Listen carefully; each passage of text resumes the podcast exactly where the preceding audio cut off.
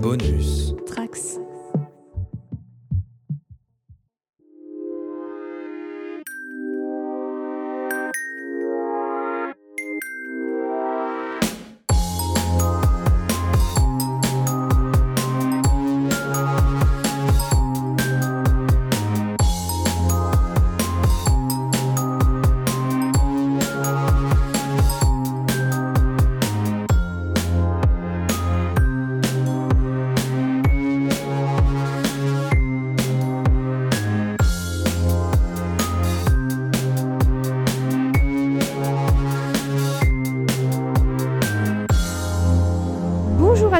À tous et bienvenue dans le Lemon Adaptation Club, le podcast consacré aux adaptations en tout genre.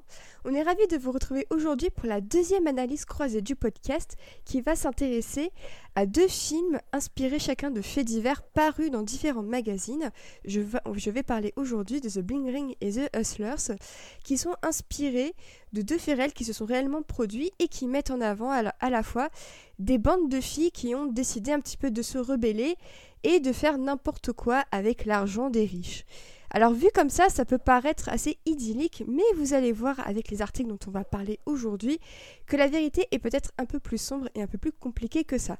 Donc c'est la deuxième analyse croisée du podcast. L'an dernier, on en avait fait une sur The Social Network et sur Steve Jobs qui avait comme point commun d'avoir Aaron Sorkin en scénariste. Donc le point commun d'aujourd'hui, ce sera la criminalité au féminin si on peut dire.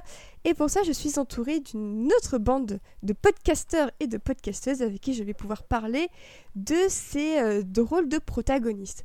Avec moi, pour commencer, euh, vous l'aviez déjà entendu dans notre première analyse croisée l'an dernier. Il s'agit de Juliette. Comment ça va? Bah écoute, ça va très bien. Euh, très contente d'être ici pour parler de ces films. Exactement. Donc euh, ça fait ça fait bientôt six mois que tu n'étais pas venue nous rendre visite. Ouais. Donc ta dernière visite remonte à Alice au pays des merveilles. Donc euh, ravie de te retrouver à nouveau. Cette fois malheureusement je ne pourrai pas manger tes succulents gâteaux et j'en Eh suis J'en suis extrêmement déçue, mais euh, c'est vrai que tu, tu sembles avoir un petit faible en tout cas pour les analyses croisées. euh. Ouais, j'aime beaucoup ça. et donc on rappelle que tu fais partie du podcast Sounds Like Teen Spirit, c'est bien ça? Exactement. euh, un podcast qui, qui parle de teen movies. On, on aurait pu faire The Bling Ring, tiens. Et c'est vrai que c'est c'est Ouais. vraiment dans le ton puisque on va voir que les héroïnes de The Bling Ring sont quand même très très jeunes. Avec nous également aujourd'hui, on a euh, la l'une des co-créatrices du compte Twitter Not Perfect Shot, Shot pardon, qui euh, qui reprend euh, à son compte des shots magnifiques de films, mais dans un contexte un petit peu différent. C'est Léa, comment ça va? Bah ça va, merci de m'avoir invité pour, pour cette analyse croisée. Je suis très contente de faire également. Eh bien, merci à toi de, de t'être manifesté. Je sais que ça fait très longtemps que tu as lu euh, les articles. Donc, est-ce que tu es dans les starting blocks pour, euh, pour nous, nous restituer un petit peu ce qu'ils disent? Euh, ouais, je suis un peu stressée, mais euh, ouais, j'ai hâte d'en parler. Donc, t'inquiète pas, franchement, c'est un podcast hyper chill. on n'est on n'est pas là pour, pour faire des trucs hyper sérieux et tout ça. ça va être très très sympa, donc ne t'inquiète pas. Et enfin, notre dernier invité, euh, on l'appelle Pralinus dans le milieu YouTube pop culture.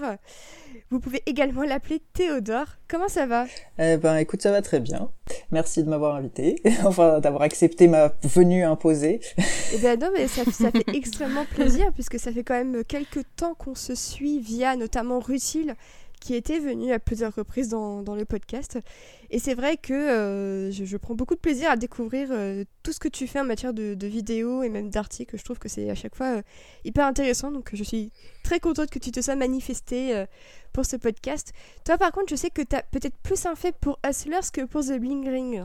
Ah oui, euh, non, Hustlers, je l'ai découvert un peu après sa sortie ça a été une, une claque. J'étais comme... ils ont... Enfin, tout compris, tout compris. Euh, J'adore ce film. C'est vraiment euh, un crime qu'il ait été snobé à ce point euh, bah, aux Oscars ou même tout ça. Enfin, franchement... Et, et on s'y attend pas. Enfin, quand tu vois le casting, qui, aurait pu prédire que J-Lo revienne en force comme Ouais. ça? Effectivement. Et ça, on va pouvoir en reparler à satiété, j'ai envie de dire. Mais avant qu'on s'intéresse plus précisément à The Bling Ring et à Hustlers, je voulais commencer avec une petite question. Euh, qui est de savoir quel est un peu votre rapport à tout ce qui est un peu fait divers et true crime, parce qu'on en a déjà un petit peu parlé euh, quand même de, de cette, un peu de cette fascination et de cette euh, fascination un peu morbide pour tout ce qui touche un petit peu aux faits réels euh, dans, ces eaux-là. On en avait déjà un petit peu parlé d'ailleurs dans le podcast sur Gillian Flynn, qui est une ancienne journaliste et qui avait quand même pas mal puisé dans, ses expériences de journaliste pour justement restituer un peu cette idée d'une société obsédée par le crime et le fait divers.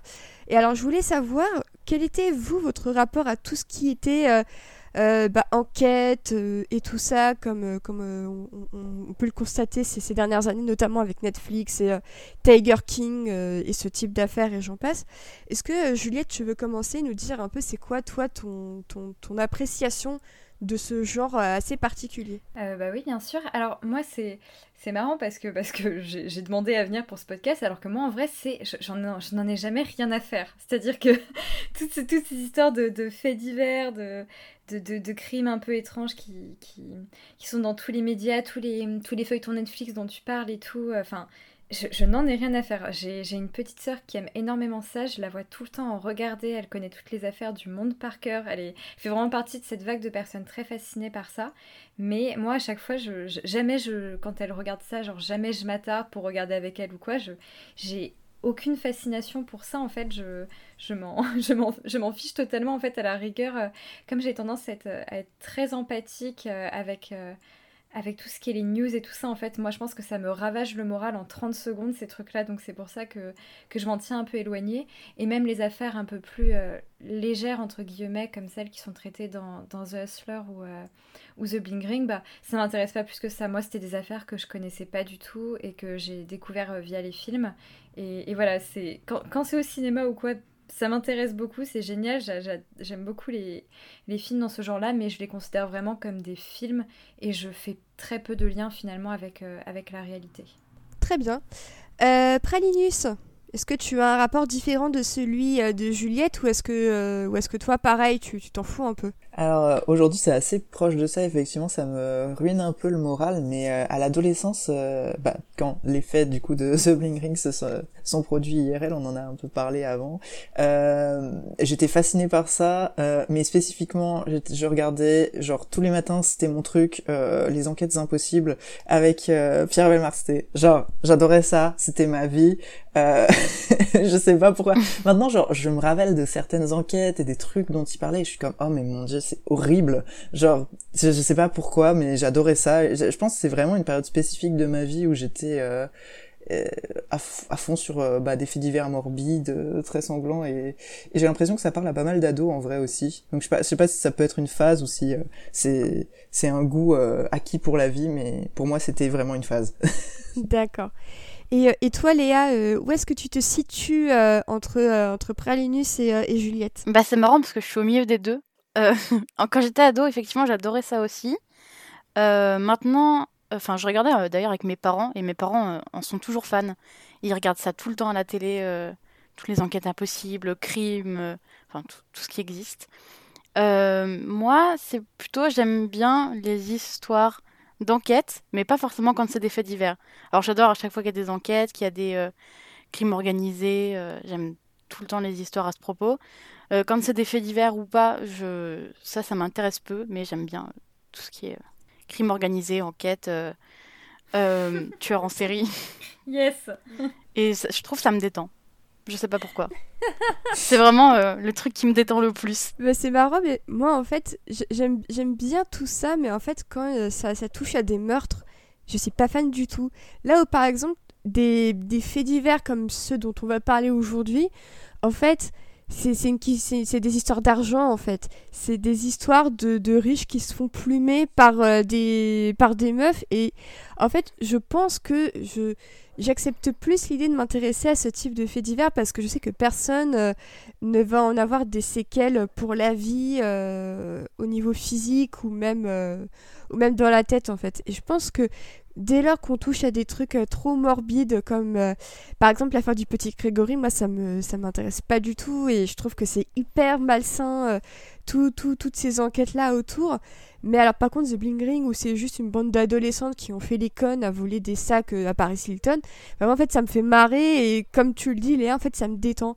du coup je pense que c'est vraiment une question de de, de c'est au cas par cas en fait. Voilà, c'est effectivement c'est une question de sensibilité et tu me mets devant un truc du petit Grégory, je suis en mode, euh, bah, j'espère quand même que sa famille aura la paix, qu'ils vont trouver qui, euh, qui a fait ça, tu vois, parce que c'est quand même assez horrible ce qui s'est passé. Mais à côté, tu, tu me mets euh, des documentaires sur les pires escroqueurs du siècle. Là, par contre, je suis tout de suite plus intéressée, en fait, parce que. Ouais, bah oui. Voilà, c'est c'est quelque chose qui me touche peut-être un peu plus. Mais c'est intéressant de, voir effectivement que selon euh, notre âge, je pense qu'on est plus ou moins sensible à ce type de choses parce que euh, ça nous stimule l'imagination, on se fait nos, nos, nos, théories et tout ça. Et en soi, c'est vrai que le théorie crafting, parfois du true crime, n'est pas si éloigné de celui qu'on fait par rapport à, à, des séries ou à des films qu'on regarde. Je trouve que d'ailleurs, la manière dont Netflix euh, met en scène et monte ses documentaires par moments, t'as l'impression d'être plus devant une série avec des personnages fictifs qu'avec de vrais gens. Ce qui pour moi pose un peu problème, mais bon. Ouais, ça me pose euh, problème, moi, ça. ouais, voilà. C'est peut-être un peu plus questionnable, mais euh, bon, si. S'il y a une niche pour ça, eh ben écoutez, hein, euh, qu'ils en profitent. J'ai envie de dire qu'il y a un tête Sarando, s'il faut bien qu'il mérite son salaire. du coup, on va passer au premier film. Donc, comme pour la première analyse croisée, on va faire les films dans l'ordre chronologique de sortie. Et le premier à être sorti, eh bien, c'est The Bling Ring. Donc, pour rappeler euh, rapidement le contexte, avant qu'on revienne sur le fait divers qui a euh, inspiré Sofia Coppola à faire son film. Donc, Sofia Coppola euh, était sortie bah, de, de, de, son lion d'or à la Mostra de Venise, me semble-t-il, pour le film Somewhere. Euh, qui a un petit lion d'or qui avait un peu fait polémique parce que c'était euh, son ex Quentin Tarantino qui lui avait remis. Parce que c'est bien connu, quand on est une réalisatrice, on ne mérite ses lions d'or que parce que c'est notre ex qui nous les remet. À part ça, on n'a pas de talent du tout. Mais passons. Et euh, très peu de temps après, elle se remet en selle avec The Bling Ring, donc qui est l'adaptation d'un article paru dans Vanity Fair qui s'appelle Les suspects portés des loups boutins. Et donc c'est un, article consultable hein, de, Vanity Fair. Il est tout à fait disponible sur Internet de manière tout à fait gratuitement. Cet article est signé de Nancy Joe Sales et il était paru en mars 2010. Donc c'était quand même assez récent entre le moment où il est sorti et le moment où Sofia Coppola a décidé d'en faire un film. Et alors, avant qu'on parle plus, euh, plus, euh, plus euh, spécifiquement du film, je voulais savoir si vous, si vous connaissiez euh, ce, fait divers ou si c'est vraiment le fait que Sofia Coppola s'en empare qui, qui a fait que vous vous y êtes intéressé et que vous avez connu cette histoire. Est-ce que Praenus, tu veux commencer? Oui, alors moi je, je, ne connaissais pas du tout ce fait divers avant le film, je l'ai découvert avec le film. voilà, c'est assez, assez simple. D'accord. Léa? Bah, exactement pareil en fait. Moi, je suis allée voir le film parce que j'étais fan d'Harry Potter et euh, j'adorais du coup euh, Emma Watson et je voulais euh, voir un film dans lequel elle était. voilà. En sachant qu'en 2013, j'avais. j'étais en première. D'accord. Ah ouais. Ouais, moi j'étais. On en parlait un peu en off, mais moi j'étais à la fac depuis deux ans. Donc je pense que c'était, c'était pile la bonne cible pour moi ce film et en plus euh, je venais de commencer à écrire un peu dans la blogosphère donc euh, donc c'est bien c'est un des je crois que c'est le premier film de Sofia Coppola que j'ai vu avec un œil plus critique que euh, fanzous depuis Virgin Suicide Juliette? Bah, moi, pareil, je connaissais pas du tout le, le fait divers. Après, j'attendais beaucoup le film parce que j'étais très très fan de Sofia Coppola à l'époque. Et donc, du coup, voilà, moi j'allais vraiment le voir pour elle et seulement pour elle. D'accord. Euh, eh bien, on va faire un petit rappel des faits. Est-ce que, euh, Léa, tu te sens de nous, de nous résumer en quelques phrases euh, ce qui s'est passé avec ce fameux Bling Ring? Alors, du coup, l'histoire, elle regroupe surtout quatre adolescents, mais... Enfin, deux particuliers, mais bon, quatre adolescents qui étaient allés... qui allaient voler dans les maisons des stars de, qui habitent à Los Angeles. Et dès euh, dès que les stars partaient euh, en tournage, euh, etc., ils se renseignaient et puis ils allaient voler dans leur maison leurs affaires, les sacs Louis Vuitton, les loups boutins, etc. Donc c'est vraiment un fait divers tout simple et c'est vraiment voilà l'histoire d'une bande de jeunes plutôt aisés en plus. c'est c'est vraiment la, classe, la classe moyenne très supérieure. et on le, voit clairement, ne serait-ce qu'avec leur look, même avant que même qu'ils se mettent à voler, ils étaient quand même plutôt bien sapés au début. Et effectivement, c'est vrai que c'est un fait divers assez intéressant puisqu'il prend place euh, avec de, jeunes personnes qui s'attaquent à des célébrités bien spécifiques aussi, qu'on peut, on peut le dire. Donc Paris Hilton, Lindsay Lohan, Rachel Bilson, Audrina Patridge, entre autres. Euh, c'était quand même des stars très très populaires à l'époque pour un public très jeune. Euh, et ce qui est intéressant, et peut-être que Juliette tu seras d'accord avec moi, ce qui est intéressant, c'est de voir qu'elles s'en sont pris ces, ces, personnes-là s'en sont prises à des, des, personnes issues de la télé-réalité et de plein de, de, de, de contenus assez teen comme Rachel Bilson qui euh, sortait de Newport Beach. Ouais, c'est ça, totalement. On sent qu'il y a. Enfin, comme tu dis, c'est vraiment un, un, échantillon de célébrités très précis, genre les, les célébrités des paparazzi, les célébrités. Euh, euh, de, la, de la vie réelle, un peu, enfin entre énormes guillemets, pas dans la vie réelle parce que c'était des personnes extrêmement riches et inatteignables, mais comme tu dis, comme ça, comme c'était des personnes qui viennent pas beaucoup de la télé-réalité et tout, c'est ces personnes on peut, on peut développer des fascinations parce qu'on on voit leur vie, donc on a l'impression de connaître leur vie, donc on a l'impression qu'on peut être elle et c'est pour ça que c'est assez logique que ce soit ces personnes qui ont été visées, ces personnes qui étaient leur modèle, quoi. Mhm. C'est peut-être une des premières fois où on voit un crime qui a lieu contre ce type de célébrité, puisque euh, auparavant, on n'avait pas vraiment le souvenir que ça se soit produit. Euh, alors arrêtez-moi si je dis une bêtise, mais en entendant parler de cette histoire, j'ai vraiment eu l'impression que c'était euh, peut-être une des étincelles qui a lancé ensuite tous ces, tous ces cambriolages que certaines stars 2.0 euh, et de la télé-réalité ont subi. Et je pense notamment à Kim Kardashian qui s'était faite cambrioler à Paris. moi, ça me, j'ai eu l'impression que c'était, alors c'est pas du tout les mêmes méthodes et, euh, et tout ça, mais j'ai eu l'impression que c'était un peu la même, euh, la même lignée de crimes. Je sais pas ce que vous en pensez. Ouais, c'est ça. Non, non, mais exactement. C'est, ces mêmes trucs où on attaque ces espèces de, de stars qui sont super riches, où on pense qu'elles sont idiotes. D'ailleurs, elles en parlent les, les jeunes en parlent dans l'article en disant qu'ils visaient aussi les stars qu'ils pensaient complètement débiles à cause des téléréalités justement. Et je pense que bah, comme tu dis, le, cambriolage envers Kim Kardashian, c'est quelque chose qui a un peu la, même saveur parce que star de télé-réalité. Et le côté aussi, je pense, bah, comme elle est complètement conne, ce sera super facile de la voler. Euh, je pense qu'il y avait, y, avait, y avait pas mal de ça. Enfin, de toute façon, c'est ce qu'ils ce disent, les jeunes. Hein.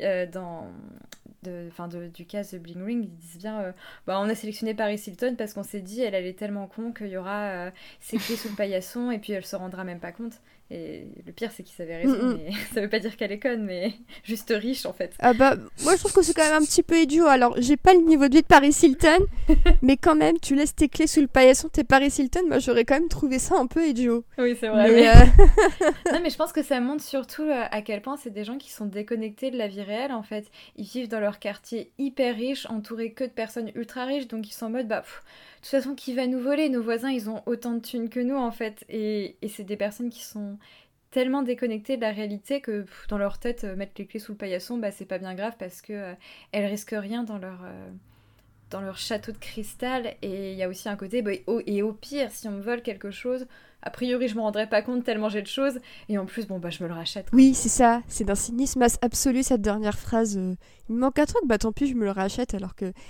Ah, je pense que on, va dire un peu le, butin qui de, tout ce qui a été volé. Donc le Bling Ring, il a, euh, il a agi entre octobre 2008 euh, et euh, août 2009. Ils, ont volé pour plus de 3 millions de dollars de, bijoux et de tenues et d'autres choses aussi, puisque comme le film le montre aussi, il y a eu un petit peu d'argent qui a été volé, il y a eu un flingue, qui appartenait à Brian Austin Green, qui euh, à l'époque était en couple déjà avec Megan Fox. Donc euh, il y a quand même eu euh, pas mal de casse, mine de rien. Euh, et c'est vrai que euh, pour donner un peu un aperçu des, marques volées, il y a eu du Chanel, du Gucci, du Tiffany, Cartier, Prada, Marc Jacobs. Vous pensez à une marque où vous dites ah bah tiens j'aimerais bien savoir si elles ont volé ça, et eh ben elles ont volé ça a priori. Et effectivement, ils avaient, ils, elles avaient bel et bien volé le flingue de Brian Stingren. du coup, elles ont fini enfin le gang a fini par se faire choper parce que ils ont beau dire que Paris Hilton n'était pas très maligne, et ben eux non plus ne l'étaient pas. Donc ils se sont tous fait choper et ils ont tous fait euh, des, peines de prison, euh, plus de grosses amendes. Et puis ben, ils ont fini par en sortir euh, après avoir purgé leur peine. et voilà. Du coup, donc le film a changé les noms. Mais ils ont quand même gardé les mêmes célébrités qui se sont faites voler. Euh, qu'est-ce qu'on pourrait dire d'autre? Donc, euh, effectivement, Sofia Coppola a collaboré avec plusieurs des personnalités qui se sont faites voler, et ça, je trouve que c'est incroyable. Parce que quand on voit Paris Hilton euh, qui fait un cameo dans le film, et eh ben en fait, on a appris après qu'elle avait collaboré au, tournage du film et qu'elle avait notamment prêté sa maison. Ce qui rend, la chose d'autant plus réaliste qu'on voit vraiment la maison de Paris Hilton dans le film, et je crois que c'est la même pour euh, Lindsay Lohan d'ailleurs, histoire un peu de brouiller la réalité entre euh, réalité, euh, histoire de brouiller un peu la frontière entre réalité et fiction. du coup, Léa, tu disais tout à l'heure que tu étais allée voir le film pour Emma Watson. Est-ce que pour toi, elle a réussi à casser son image d'Hermione correctement? Alors oui, totalement. Déjà, elle a un rôle complètement opposé. les personnages se droguent, ils boivent, ils fument, tout ce qu'on peut imaginer de toute façon.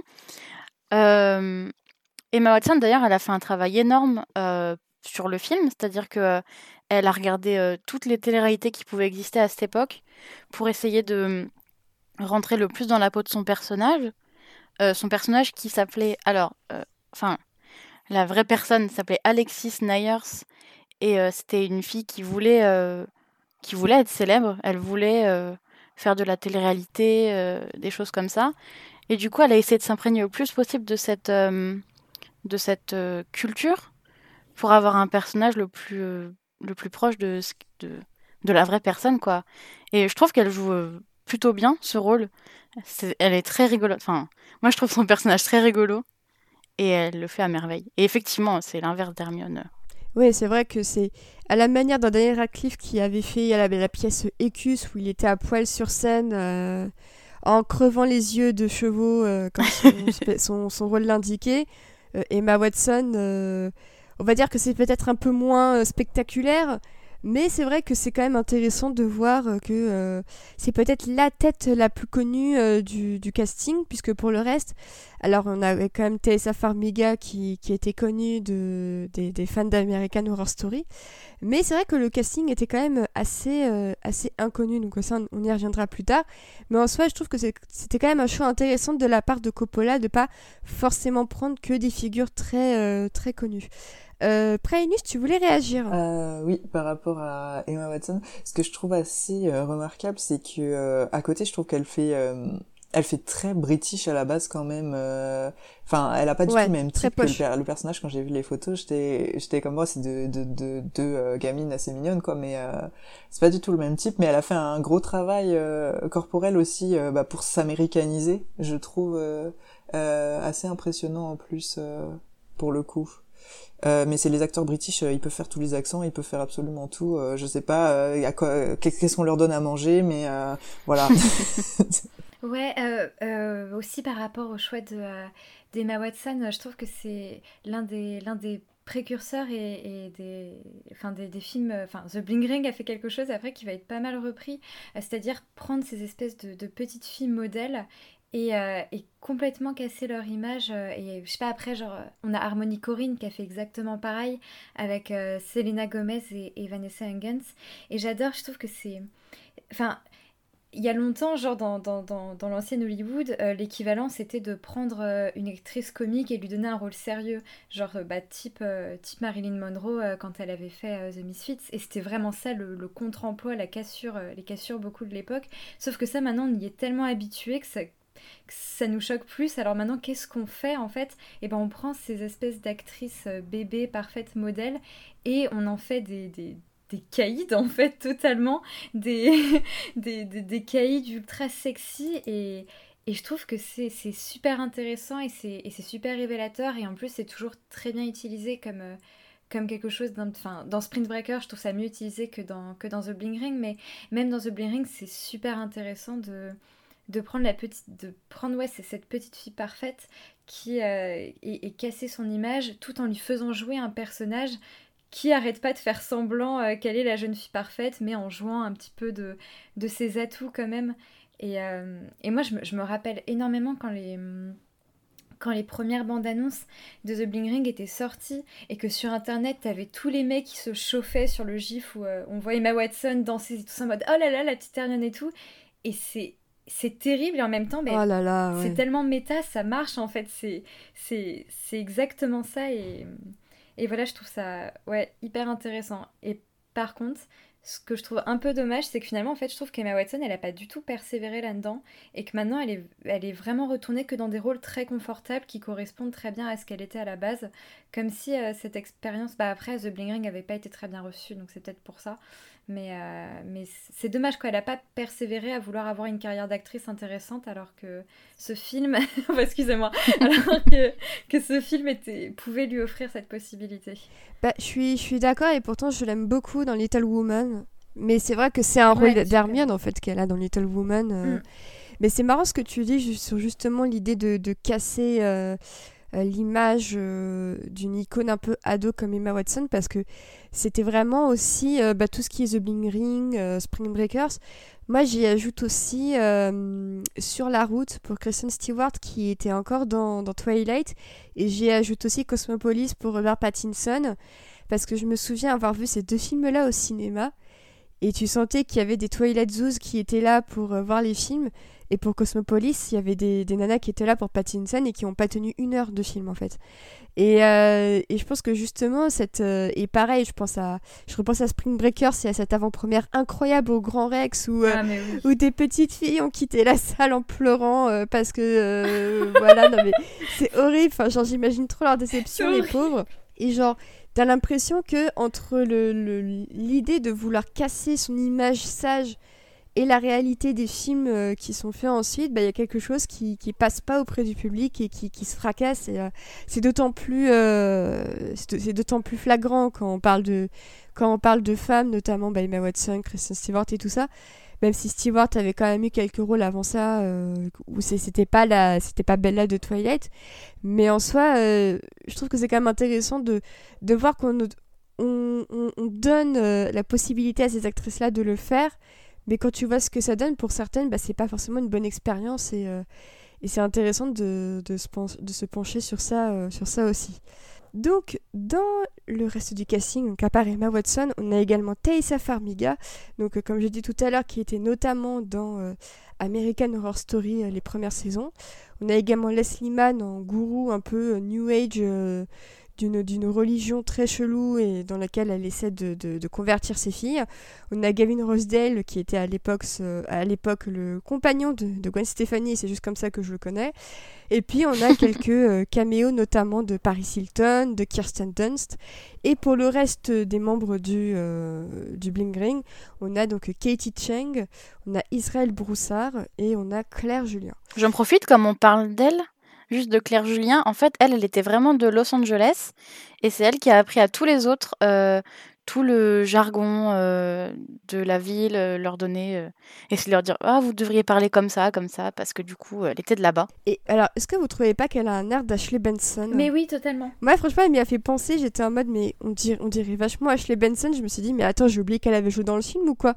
Et moi, je sais pas, ça m'a. Moi, je trouve qu'elle me rappelle une autre actrice, mais je saurais pas dire qui. Très honnêtement, j'ai eu du mal à les distinguer entre elles euh, pendant une grosse partie du film, donc. Euh. oui, bah en même temps, en même temps, je pense que c'est normal. Euh. ah, je sais pas, moi, moi, je crochais sur toutes pour des raisons différentes, donc du coup, j'avais bien identifié qui était qui. bah, c'est vrai que c'est quand même des belles personnes. On est chez Sofia Coppola, donc forcément, il y aura au moins une blonde qui s'ennuie. Euh, et puis il n'y aura que de très belles personnes. On connaît un petit peu son, son, cinéma. Et c'est vrai que c'est quand même une des premières fois où, où, on, on, arrêtait un où elle arrêtait un petit peu de ne montrer que des blondes qui s'ennuyaient, mais où il y avait aussi des brunes et des garçons au centre. même si on avait déjà eu Bill Murray dans Lost in Translation, moi j'avoue que Lost in Translation pour moi c'est avant tout le parcours de Scarlett Johansson et non pas de Bill Murray. Voilà, je j'avoue tout. Je suis désolée pour, euh, pour les fans, mais, mais voilà. Du coup, donc. Euh, euh, je, trouve le, le gamin, il ressemble de ouf à un des gamins qui joue dans Virgin Suicides. Moi, ça m'a frappé. J'étais comme c'est le même modèle, il a juste un corps plus grand, mais la même tête de bébé. Alors que l'acteur, enfin, le, le, vrai mec ressemble pas du tout à ça. Donc. C'est vrai que maintenant que tu le dis, Ouais, ouais, je suis hyper d'accord. Mais ils ont tous des têtes un peu de. Pas de bébé, mais je trouve que même Cathy Cheng, elle a des grands yeux euh, où, tu sens que c'est encore un peu une enfant et qu'elle joue encore un peu dessus euh, et tout ça. Mais euh, on pourra reparler, je pense, de la manière dont ils se servent de leur apparence à, de, multiples reprises pour des buts bien, bien différents. Du coup, donc, le scénario a été écrit par Sofia Coppola. D'après l'article de presse, euh, de Vanity Fair. Et alors, euh, petit détail euh, technique, à la photographie, on retrouve Aris Savides, qui était l'un des plus grands directeurs photo en activité jusqu'au moment de son décès en 2013. et à la musique, donc on a Brian Redzel qui est un, superviseur et un compositeur extrêmement connu. Et à la musique aussi, bien avant euh, Good Time et Uncut Gems, il y avait déjà Daniel Lopatine. Et c'est vrai que quand j'ai réentendu euh, les morceaux de Daniel Lopatine sur le film, je me suis dit, ah oui, c'est effectivement, c'est totalement lui. Et son côté un peu bling, un peu bling bling, justement, je trouve, euh, se, marie parfaitement à ce que raconte le film. Du coup, j'étais très très contente de voir Lopatine dessus déjà. Et puis, bah, si vous n'avez pas vu Uncut Gems, hein, voyez-le parce que euh, c'est quand même euh, une sacrée expérience et euh, voilà, je pense qu'on est d'accord avec Juliette, c'est quand même un, sacré morceau de cinéma. du coup, donc on va parler un peu plus du film. on va peut-être commencer avec toi, Pralinus, parce que je sais que ton appréciation du film est quand même un peu mitigée. Est-ce que tu peux juste nous dire un peu ce que tu en as pensé? Euh... Je je l'ai vraiment pas aimé, mais je pense que je suis euh, assez peu sensible au cinéma de Sofia Coppola. J'en ai vu pas mal, mais euh, le seul que j'ai vraiment aimé c'est Virgin Suicide. Mais je pense que c'est parce que j'adore le bouquin. En fait, j'adore l'auteur. Euh, je sais pas si, comment tu prononces Jeffrey Eugenides. J'adore ce qu'il fait. J'ai adoré Middlesex et Virgin Suicide. Je trouvais ça vraiment très très bien aussi. Donc je pense que c'était pas possible de faire une mauvaise adaptation et enfin sur The Bling Ring, enfin c'est un petit peu un condensé de ce qu'elle filme, mais euh, très assumé. Et ça m'intéresse pas de voir des riches qui s'ennuient euh, dans des longs plans séquences qu'elle sait pas couper, enfin parce qu'elle sait jamais couper ses machins. Enfin, je sais, ça fait hauteur, tu sais, mais enfin franchement, je trouve que ça dit pas grand chose, donc je me suis fait, je me suis emmerdée.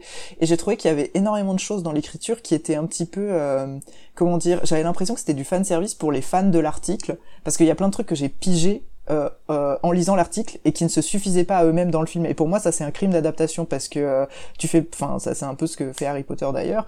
Euh, tu fais pas un, film pour les gens qui ont déjà lu le bouquin. Tu fais un film pour faire un film en fait. Et, là en plus un article qui est pas forcément très accessible, mais il y a vraiment plein de trucs. tu pouvais comprendre que en lisant l'article. Euh, des interactions entre les personnages, des petites phrases qui se disent et tout. Et il y a plein de choses qui se sont éclairées et au moment où j'ai lu l'article. Alors quand j'ai vu le film, rien n'avait de, de poids. Euh, et je pense aussi qu'il y a, que ça manque énormément de, de chair en fait. Euh, je trouve que c'est quelque chose que Hustlers réussit euh, et que bah, de toute façon le cinéma de Coppola en général et ce film en particulier euh,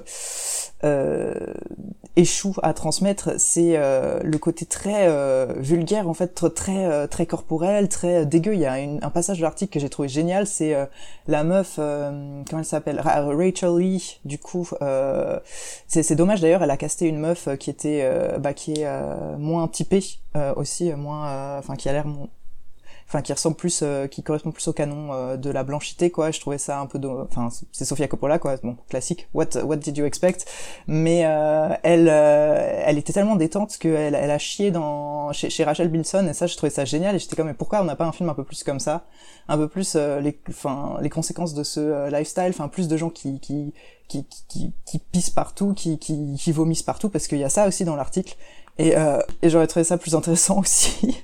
J'aime bien les trucs un peu plus crades, moi. Euh, mon cinéma d'auteur, c'est Greg Araki, donc voilà, je suis pas très très sensible. J'aime le, j'adore le girly, mais du girly qui se heurte à du crade, ça, ça aurait été vraiment bon en fait. Euh, et je dis pas que, et je, dis pas qu'il faut faire ça gratuitement. Euh, ou de façon euh, humoristique à la con, à la Brightmaid ou quoi, mais juste que ça aurait été beaucoup plus subversif, beaucoup plus intéressant dans le propos et et même plus organique en fait. Ça m'aurait plus touché tout bêtement. Mais euh, il y avait des très belles performances à part ça et je pense que enfin il y avait des choses intéressantes à faire qu'elle n'a pas faites. Donc euh, voilà. Euh, et il y avait des choix même de casting intéressants, comme je l'ai dit, le, le, gamin aussi avec sa tête de bébé, enfin le plan où il va en prison était incroyable quoi, avec tous ces, ces, vieux mecs et tu vois cette espèce de petit gamin, alors que le, le, le mec, je sais plus son nom, euh, le mec de l'article, euh, alors. Nick Prugo, non? Nick Prugo, ouais. ouais, c'est ça. Prugo, il est, quand tu vois sa tête, il est beaucoup plus anguleux, il a l'air beaucoup plus adulte. Euh, que, que, que ce, ce, petit bébé là qui, qui j'ai bien aimé le fait qu'elle le code de façon très très queer notamment la scène où il porte les talons sur le lit qui était très enfin je le trouvais très joli ou quand il danse tout seul dans sa chambre on sent un gamin qui euh, bah, qui, qui, est queer, qui est codé queer en tout cas, euh, j'ai trouvé ça intéressant. Et il euh, y a le moment où, euh, tu sais, vers la fin, déjà en plus, Sasha Coppola, bah, elle choisit des chaussures qui sont en plus roses, bien, bien flashy. Du coup, en fait, c'est en fait c'est c'est le genre de détail que j'aime bien quand même parce que dès que tu vois ces chaussures, elle t'attire l'œil tout de suite. C'est ce qui ressort du plan dans chacun des plans dans lesquels tu les vois, c'est ces chaussures. Et le moment qui m'a le plus marqué justement dans ce que tu dis de, un peu queer coded, c'est le moment où à la fin, bah, quand euh, les flics sont euh, chez lui et qu'ils prennent la paire de chaussures et que le père réalise que son fils a volé la paire de chaussures roses et que tu vois son regard, je trouve que ça dit beaucoup de choses avec pas de dialogue en fait. Donc je trouve qu'il y a une sorte d'économie un peu de moyens, mais que quand quand elle maîtrise un peu euh, le, regard de ses personnages, je trouve quand même qu'il y a des choses très intéressantes euh, sur ce que tu dis.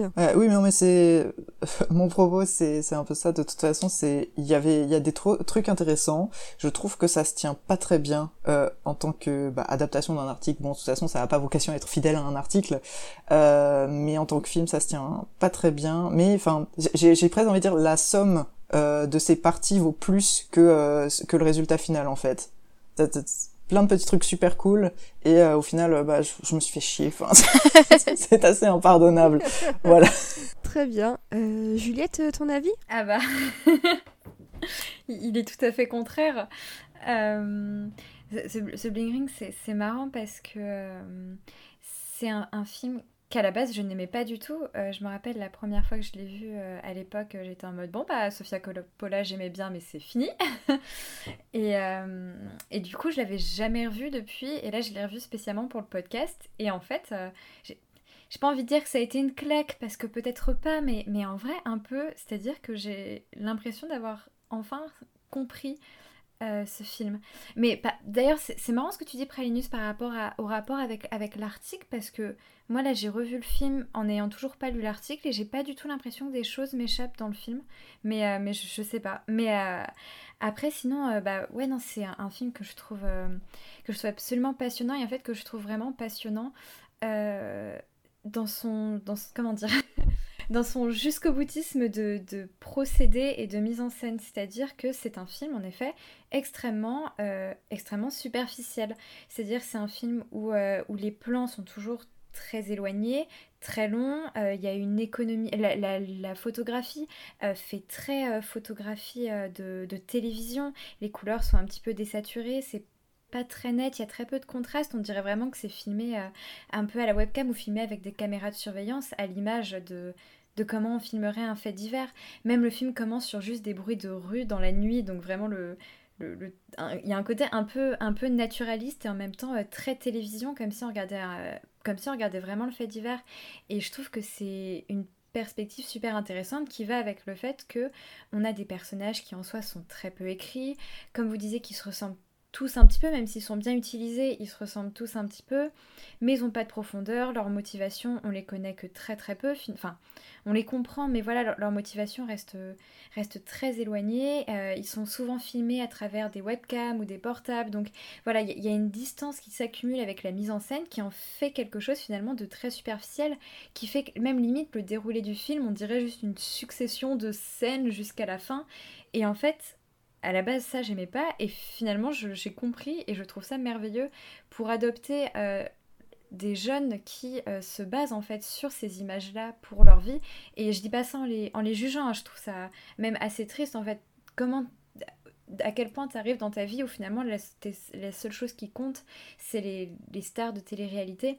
Et finalement pour filmer des jeunes qui se basent en fait que sur des images et bah elle en fait elle va nous montrer que des images sans, sans profondeur, donc superficielles dans, dans, le sens étymologique du mot. Et du coup je trouve ça bah, absolument passionnant comme procédé. Et euh, du coup de fait je trouve le film absolument passionnant et, euh, et, très intéressant. Et en plus bah comme on disait même si du coup euh, tout à l'heure c'était dit négativement là maintenant je vois enfin moi de base j'aime beaucoup le cinéma de, de Coppola. Et là je trouve que ça s'y ça s'y intègre, euh, ça s'y intègre super bien et c'est un film qui est, qui est extrêmement euh, intéressant dans sa, dans sa filmo et qui serait finalement son, son plus jusqu'au boutiste parce que il, Ouais, c'est ça, parce que comme je dis, pardon, excusez-moi, je me répète un peu, parce que voilà, c'est la... Il y a un côté vraiment euh, pur éloignement, pure distance, et moi je trouvais ça assez important en fait finalement, maintenant que j'y réfléchis, pour moi c'était le seul moyen de bien parler de ce fait, euh, sans jugement et sans rien. Et finalement, le, fait de juste faire semblant qu'on fait que montrer et c'est tout, même si c'est pas vraiment ça, mais voilà, pour moi, c'était le, meilleur moyen de le faire. Très bien. Euh, Léa? Euh, Déjà, je tiens à dire que c'était super intéressant ce qu'a dit Juliette. voilà. donc moi, je l'ai vu donc deux fois. Enfin, je l'ai vu une fois quand j'étais jeune, donc quand j'avais alors, j'avais quel âge? Quand j'étais en première, je devais avoir 16 ans. Et, puis je l'ai revu bah, il y a pas longtemps là pour le podcast. quand j'étais ado, je l'ai adoré. En fait, je pense que j'aurais aimé être à leur place. C'est-à-dire que la nuit où j'ai vu le film, enfin la nuit juste après, je, j'étais dans la maison de Paris Hilton et je volais une robe qui volait dans le film. Et je, me voyais vraiment à leur place. J'avais adoré. Je, je m'étais dit, oh là là, quelle vie de rêve. Ce qui est complètement idiot techniquement. Mais j'aurais voulu être là-bas. Et en le revoyant euh, récemment, il m'a moins plu. Mais parce que moi, j'aime bien m'attacher aux personnages et là, il n'y a rien à s'attacher sur eux. C'est-à-dire que le film, comme l'a dit Juliette, il, le montre tellement loin et sans jugement que euh, on ne peut pas s'attacher à eux. On n'a pas le temps de les connaître, on n'a pas le temps de savoir pourquoi, comment, etc. Euh, par contre, comparé à l'article, elle l'a rendu plus intéressant, Sofia Coppola, que ce que l'article fait, parce que l'article, je le trouve très voyeur. C'est un article de, de presse un peu à scandale, on dirait. Euh, il y, a des, y a des photos partout, il y a des gros titres, il y a. Euh, on va vraiment dire. Euh, ils ont volé tant à tant de personnes. Enfin, oui, je le trouve très voyeur et très vicieux. Sofia Coppola l'a fait plus gentiment, plus sans jugement. Après, Ouais, il me plaît pas forcément. Euh, je trouve que regarder euh, des riches voler à d'autres riches, c'est bof.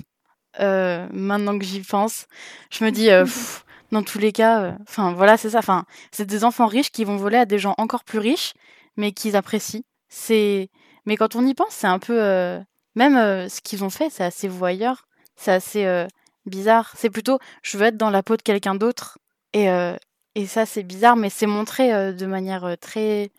pas innocente, mais euh, un peu innocente. Je sais pas comment dire. C'est vraiment, on veut les montrer. En fait, c'est un peu.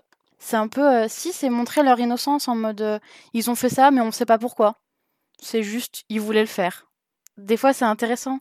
C'est c'est l'adolescence, en fait. Hmm. C'est un film sur l'adolescence, mais l'adolescence dorée. Mmh euh, mais c'est vrai que c'est intéressant ce que tu dis euh, sur l'article parce qu'effectivement, il, n'hésite pas à montrer les photos euh, de, tout le monde et à faire des descriptions assez, assez pointues et tout ça. Et, et c'est vrai que je me demande si Sofia Coppola, elle n'a pas non plus voulu essayer de ne pas être trop voyeuriste vis-à-vis -vis de ça et, l'être moins que l'article. Et en fait, je trouve que c'est un point de vue qui, si en tout cas c'est ça qu'elle a voulu faire, je trouve que ça se, ça se défend vachement. Euh, Oui, euh, je voulais juste réagir par rapport à la peau. C'est intéressant euh, le, le, fait de prendre les fringues pour entrer dans la peau des persos.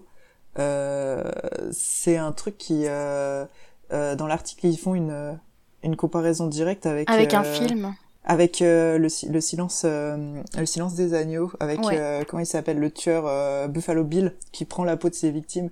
Et je me le suis dit enfin c'est vrai que c'est quand j'ai vu le film je me j'y ai pensé en fait assez immédiatement mais c'est un truc qui qui est très très comment dire voir des riches voler à des riches, bon, euh, je m'en fous, euh, je m'en fous des riches. Euh, voilà, je, je suis, j'étais dégoûté tout le long du film. Quand il citait des marques, j'étais comme cool, j'en ai rien à battre, je sais pas de quoi tu parles. Euh, c'est pas, c'est juste pas mon univers quoi. Et euh, et à côté, euh, mais à côté, il y a vraiment cette idée que bah, la célébrité, c'est le fait d'être abusé, le fait d'être complètement regardé, et c'est quand même hyper violent d'entrer dans l'intimité des gens comme ça, même s'il y a euh, effectivement une déconnexion qui est liée au privilège. Euh, là, avec, euh, bah, il y a Britney Spears, il y a tous ces débats qui reviennent sur le devant de la scène. Euh, c'est, ça avait un écho particulier de, le revoir aujourd'hui en fait, euh, dans cette idée que les célébrités sont des gens abusés, et puis aussi avec tout ce qui se passe avec les célébrités de YouTube qui sont sous une observation générale sans avoir accès justement à cette déconnexion parce qu'ils sont en prise directe avec leur public. Donc il euh, y, a, y, a, eu un autre impact euh, de le regarder aujourd'hui et de voir euh, la violence aussi dans ce qu'ils ont fait, même si bah oui c'est des ados, oui bon voilà. Ouais. Juliette? Oui, bah, en fait, finalement, tu as parlé de, de, ce dont je voulais parler. Oui, moi aussi, le film, là, le Revoir the Bling Ring, ça m'a fait un direct écho avec le, le documentaire Framing Britney Spears qui, qui est sorti récemment qui, c'est vrai, mais, une espèce de, de, perspective sur, euh, sur ces stars où, qui, qui, sont complètement, complètement tout le temps observées et déshabillées. Et, finalement, ça, ça aide euh, même mieux à, comprendre, je trouve, euh, The Bling Ring et à comprendre les, motivations de ces personnages. Que, moi, en fait, même si ça reste des gosses riches et tout, le, côté gosse fait que je, les, que je les pardonne un peu plus facilement, alors que ce serait des adultes, je serais en mode connard de riche. Mais là, du coup, comme c'est des mômes, j'ai un peu plus pitié. Et. Et en fait, euh, comment dire, je, j'arrive pas à les juger parce qu'en fait, je me dis juste vraiment, mais les, les, pauvres, quoi, ils ont l'impression de connaître ces stars, ils ont l'impression de, pouvoir faire ça, de pouvoir faire ça tranquillement et sans se rendre compte d'à quel point c'est bizarre et malsain parce qu'en fait, les médias autour d'eux le font tellement avec tous les sites Google. On montre énormément de sites internet. Euh, pendant tout le film, c'est en mode ils sont tellement baignés en fait dans le voyeurisme constant qu'ils adoptent eux-mêmes ce voyeurisme et qu'ils s'en rendent pas compte. Et, euh, je trouve ça super triste. Et moi, ce qui m'avait choqué, c'était de, voir qu'il suffisait que, euh, euh, l'une s'ennuie et dise Je m'ennuie, bon, bah trouve-moi l'adresse de machin. Et en deux minutes, tu pouvais trouver l'adresse. Et moi, ça m'a ça m'a beaucoup choqué en fait, parce que je me dis Mais putain, mais t'imagines, t'es une star et n'importe qui peut chercher ton adresse et tout ça. Et pour moi, c'est vraiment un cauchemar en fait. C'est un cauchemar éveillé ce, ce film. Donc, euh, ouais. Je, je, je, franchement, c'est peut-être ça aussi l'aspect qui m'a le plus choqué. Et je pense que c'est aussi fait exprès. Et la manière dont Sofia Coppola écrit ça en, en mode un peu random. Genre, tu pourrais très bien dire Je m'ennuie. Euh, euh, viens, on va au cinéma. Bon, bah, pas, pas en ce moment, hein, évidemment. Mais tu te dis, bon, bah, je, je m'ennuie, euh, viens, on va au parc. Bah, pour eux, ça se transforme en je m'ennuie, euh, viens, on va, on va aller, on va aller cambrioler quelque chose parce qu'il y a aussi ce sentiment d'accessibilité, comme, comme vous le disiez, Pralinus et, et Juliette, qui fait qu'aujourd'hui, il n'y a plus tellement cette barrière comme il y avait à l'époque et justement, cette génération de, de Paris Hilton et tout ça, de télé-réalité, elle a, elle a peut-être brisé une des dernières frontières, justement, euh, entre, entre guillemets, les stars un peu inaccessibles et le public. Et, euh, et c'est vrai que c'est quand même inquiétant de, de, voir la facilité avec laquelle ils ont réussi à trouver tout ça. Moi, je pense que c'est, c'est peut-être ça euh, qui, qui m'a le plus sorti dans le film, c'est la manière avec laquelle Coppola met en parallèle l'ennui au fait que les stars deviennent plus accessibles.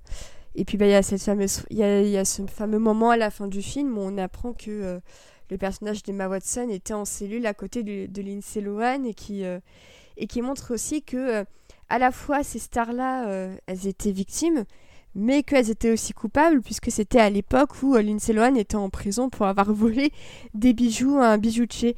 Et je voulais juste savoir, est-ce que, est que vous vous souveniez de cette histoire? Mais est-ce que depuis ça a été avéré qu'elle l'avait volé? Moi je me souviens qu'elle était soupçonnée seulement. Mais oui, moi je m'en souvenais, ouais, effectivement. Alors moi je m'en souvenais plus du tout. C'était vraiment un grand scandale à l'époque. Bah ouais, parce que c'était c'était c'était un peu comme euh, Paris Hilton qui avait fait ses 40 jours en prison. Euh, et bah t'avais eu euh, Lindsay Lohan aussi. Et moi j'avoue que je m'en souvenais pas et je suis même pas sûre qu'ils aient réussi à dire si elle les avait volés ou pas. Mais c'est justement intéressant et limite, je me demande si un film sur Lindsay Lohan pourrait pas être intéressant en fait. Ah mais ce serait le meilleur truc du monde en vrai. Mais mais, mais c'est marrant parce que pendant que tu disais ça, j'étais en train de me dire quand je pense que bon que pour du vol de bijoux, Lindsay Lohan elle se retrouve en prison comme ça en un claquement de doigts et que t'as genre dans, dans ce monde des mecs qui font genre des trucs tellement pires que du simple vol de bijoux et qu'ils sont pas en prison, c'est ouais. c'est infernal. C'est vraiment infernal. Ouais, je suis assez d'accord. Mais c'est vrai que en plus, là, euh, les propriétés, c'est vraiment juste des trucs. Euh, enfin, entre guillemets, juste des trucs. Ça reste quand même un cambriolage et des choses ont été volées. Mais ça reste des, des, trucs matériels. Et c'est vrai que la manière avec laquelle tout a été jugé, parce que on rappelle que, euh, en tout cas dans le film, la chronologie, c'est que tous les événements du film se sont déroulés sur un an. Et quand tu penses au nombre de gens qui sont sous le coup d'enquête avec des trucs hyper avérés et qui à l'heure d'aujourd'hui n'ont toujours pas de procès, c'est vrai que pour eux, ça a eu l'air d'aller assez vite. Donc est-ce que c'est parce que ce sont des stars et que du coup euh, les procédures ont été accélérées ou quoi? Mais c'est vrai que ça c'est quand même... Euh, ça a été fait de manière hyper rapide. Euh. Oui, non, enfin ça, ça c'est vraiment un espèce de crime à double tranchant parce que d'un côté effectivement on s'en fout enfin franchement j'étais enfin comme comme on l'a dit au début enfin Paris Hilton c'est pas qu'elle est conne mais elle a rien remarqué parce qu'elle a trop de trucs mais c'est un truc euh, dont je crois qu'elle a parlé dans son documentaire même elle a un côté très compulsif dans ses achats aussi enfin ils, ont tous trop de trucs ils ont tous ces, maisons énormes nous on regardait le film on était comme mais il y a une chaise dans enfin on est en train de chercher un appart avec euh, ma, ma compagne et du coup on on regardait le film, on était comme regarde leur aménagement, ça n'a aucun sens. Il y a une chaise dans euh, un énorme espace là. Qu'est-ce que c'est que ça Pourquoi ils ont besoin de tant d'espace? Donnez-nous l'espace, les riches, allez, merde. et, du coup, enfin. Est-ce que, tu veux une barre de pole dance chez toi? Bah franchement, j'en ferai quelque chose de cette pièce. Hein. Déjà, j'enlèverai ces, ces, murs un peu tape à l'œil, puis c'est euh, voilà. Mais il y a, y a, des choses à en faire. On, peut aménager ça de façon sympa. Mais euh, tu mettrais des coussins avec ta propre tête sur les coussins. Mais ce qu'il faut savoir, c'est que Paris Hilton, elle s'est rendue compte des vols parce qu'au bout d'un moment, elle a voulu mettre une robe euh, du coup qu'ils avaient volé. Sinon, elle s'en serait pas rendue compte non plus. Ils sont venus quatre fois chez elle avant qu'elle le sache. Je crois qu'ils l'ont dit. C'est quand même dingue. Mais à côté, enfin vraiment, ce qui est, euh, ce qui doit être très très très violent, c'est de se rendre compte que des gens sont entrés chez toi en fait. Ça c'est c'est vraiment, bah, c'est tout l'abus euh, du star system de l'impun, enfin le sentiment d'impunité que ça donne du ah mais je connais cette personne donc j'ai le droit euh, d'aller chez elle. Enfin, j'ai le droit. Enfin, elle m'appartient en fait, parce qu'elle est dans l'œil du public. C'est le public qui fait qu'elle a tous ses privilèges, donc ça nous appartient aussi. C'est cette espèce de rapport vraiment pervers euh, qu'induit la célébrité en fait, euh, qui qui aurait mérité d'être plus développé dans le film, je trouve. Mais euh, c'était pas le propos, effectivement. C'était pas son projet. Euh, je, je, comprends pourquoi elle a pas développé ça. Mais moi, ça m'aurait intéressé. Et bon, ça, ça trouve un écho mhm. aujourd'hui. Et euh, ce qui est intéressant aussi, c'est de, c'est de voir la manière dont euh, donc ça met en scène aussi euh, tout cet aspect un peu euh, style et tout ça. Parce qu'un truc qui m'a choqué en revoyant le film et que je pensais déjà à l'époque, mais c'est que je n'aime pas du tout la manière dont ces personnes se fringuent. Genre, quand je vois leur garde-robe, je me dis, mais il n'y a rien de beau. En plus, je sais pas si vous avez remarqué, mais il y a quasiment pas de couleur dans ce qu'elles portent. C'est du beige, du noir, du gris, un peu de blanc, légèrement du rouge. Mais, euh, et de l'imprimé léopard. Et de, de l'imprimé léopard avec des, des, avec des imprimés zèbres. Et moi, je persistais signe à dire que cette tenue était très bien. Hein, voilà. Euh, pourquoi pas mélanger un peu Mais je, trouve que le, je trouve que le travail sur le stylisme est vraiment très intéressant parce que tu, tu vois que elles-mêmes n'ont pas de couleur dans ce qu'elles portent. Qu'au final, c'est très fade, c'est très, euh, c'est très générique. Et, et que c'est limite quand elles sont dehors, elles, portent des choses qui n'ont pas de couleur. Par contre, quand elles sont chez elles dans le cocon familial, là, elles portent des sous-vêtements déjà plus colorés, euh, du rose, du jaune, euh, des couleurs plus pastel et plus euh, peut-être plus enfantines. Et je trouve que le contraste entre justement l'extérieur où elles portent des, des choses pas très jolies et l'intérieur où c'est des choses peut-être plus enfantines et, et colorées, bah, je trouve que c'est un, un travail sur les vêtements qui est quand même très intéressant. Et en soi, ça contribue aussi au fait que quand on voit ce, ce, ce qu'elle vole, bah c'est pas super beau quoi. Enfin, je sais pas vous, mais. Euh... Ah oui, non, mais moi clairement, c'est pas, c'est pas mon style. Hein. J'aime beaucoup le fait que il y a, y a, une des photos qui illustre un peu l'article. C'est cette fameuse euh, moumoute, euh, le truc en fourrure sans manche. Et c'est ce que porte Emma Watson dans le film. Ça, avec le café glacé qu'elles qu boivent toutes.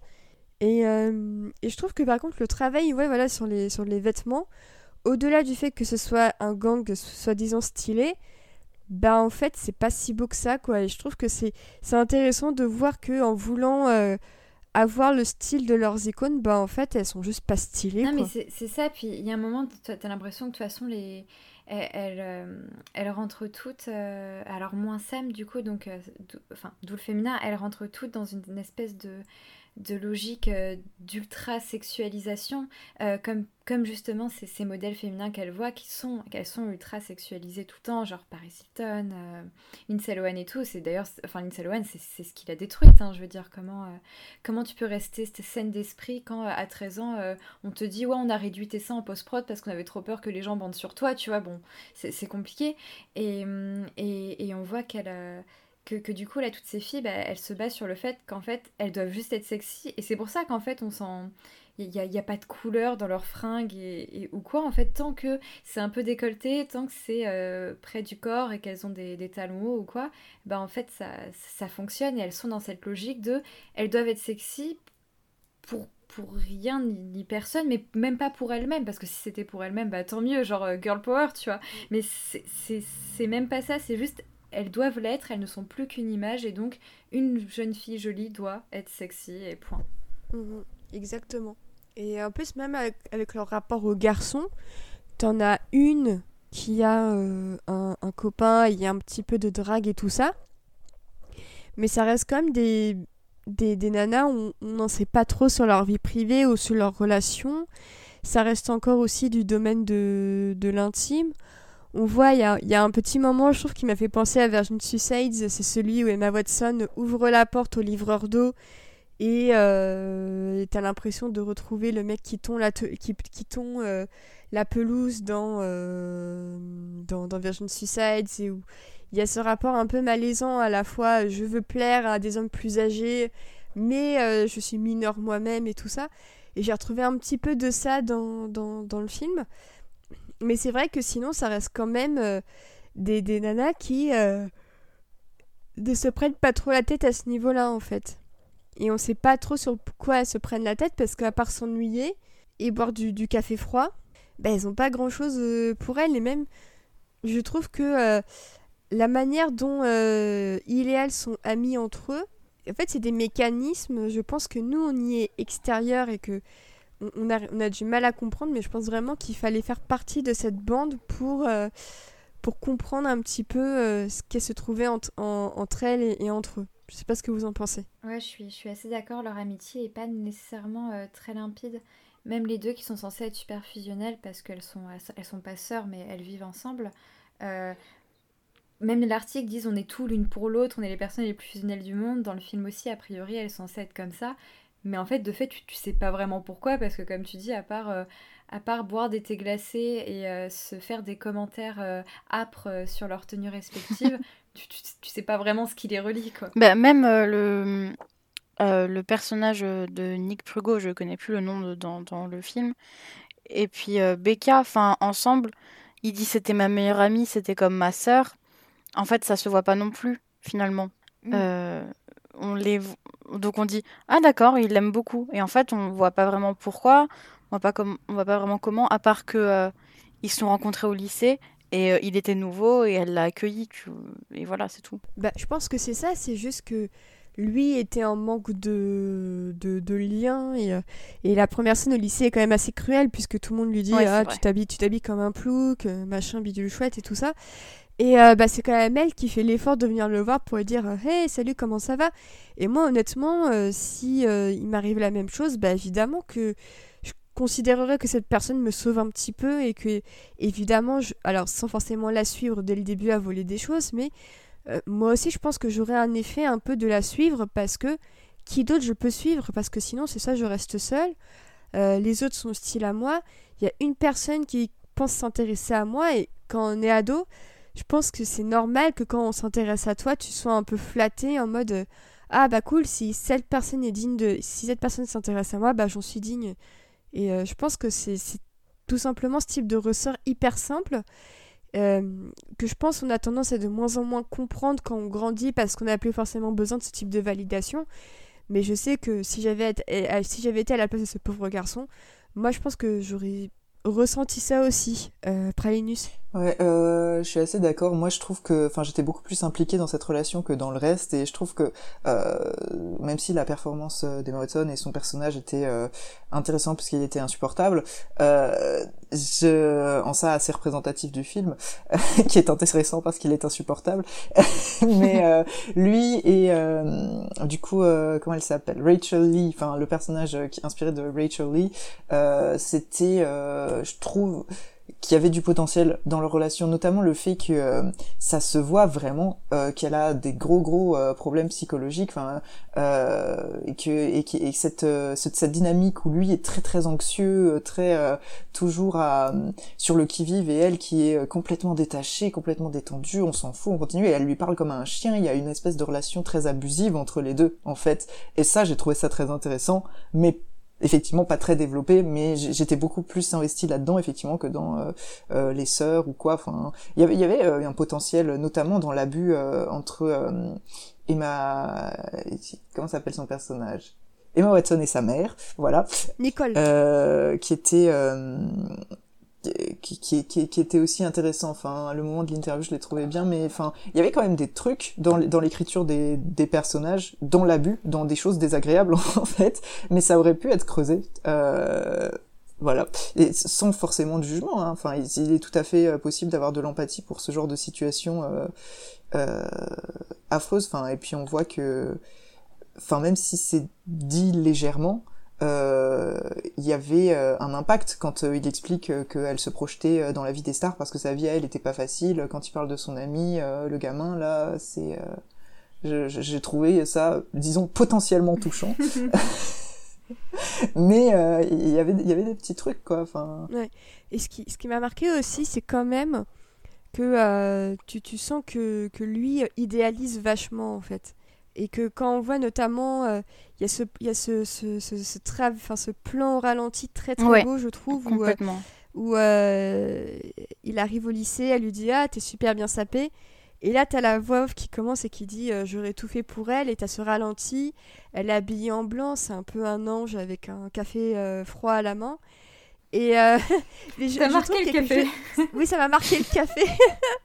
mais, ce que j'ai trouvé intéressant, c'est qu'en un plan, en fait, tu, tu es dans sa tête à lui et tu comprends sa fascination, c'est-à-dire que elle est belle sans faire trop d'efforts, euh, elle, elle, a une sorte de nonchalance et justement de détachement par rapport à tout qui euh, est synonyme de cool euh, selon, selon les ados.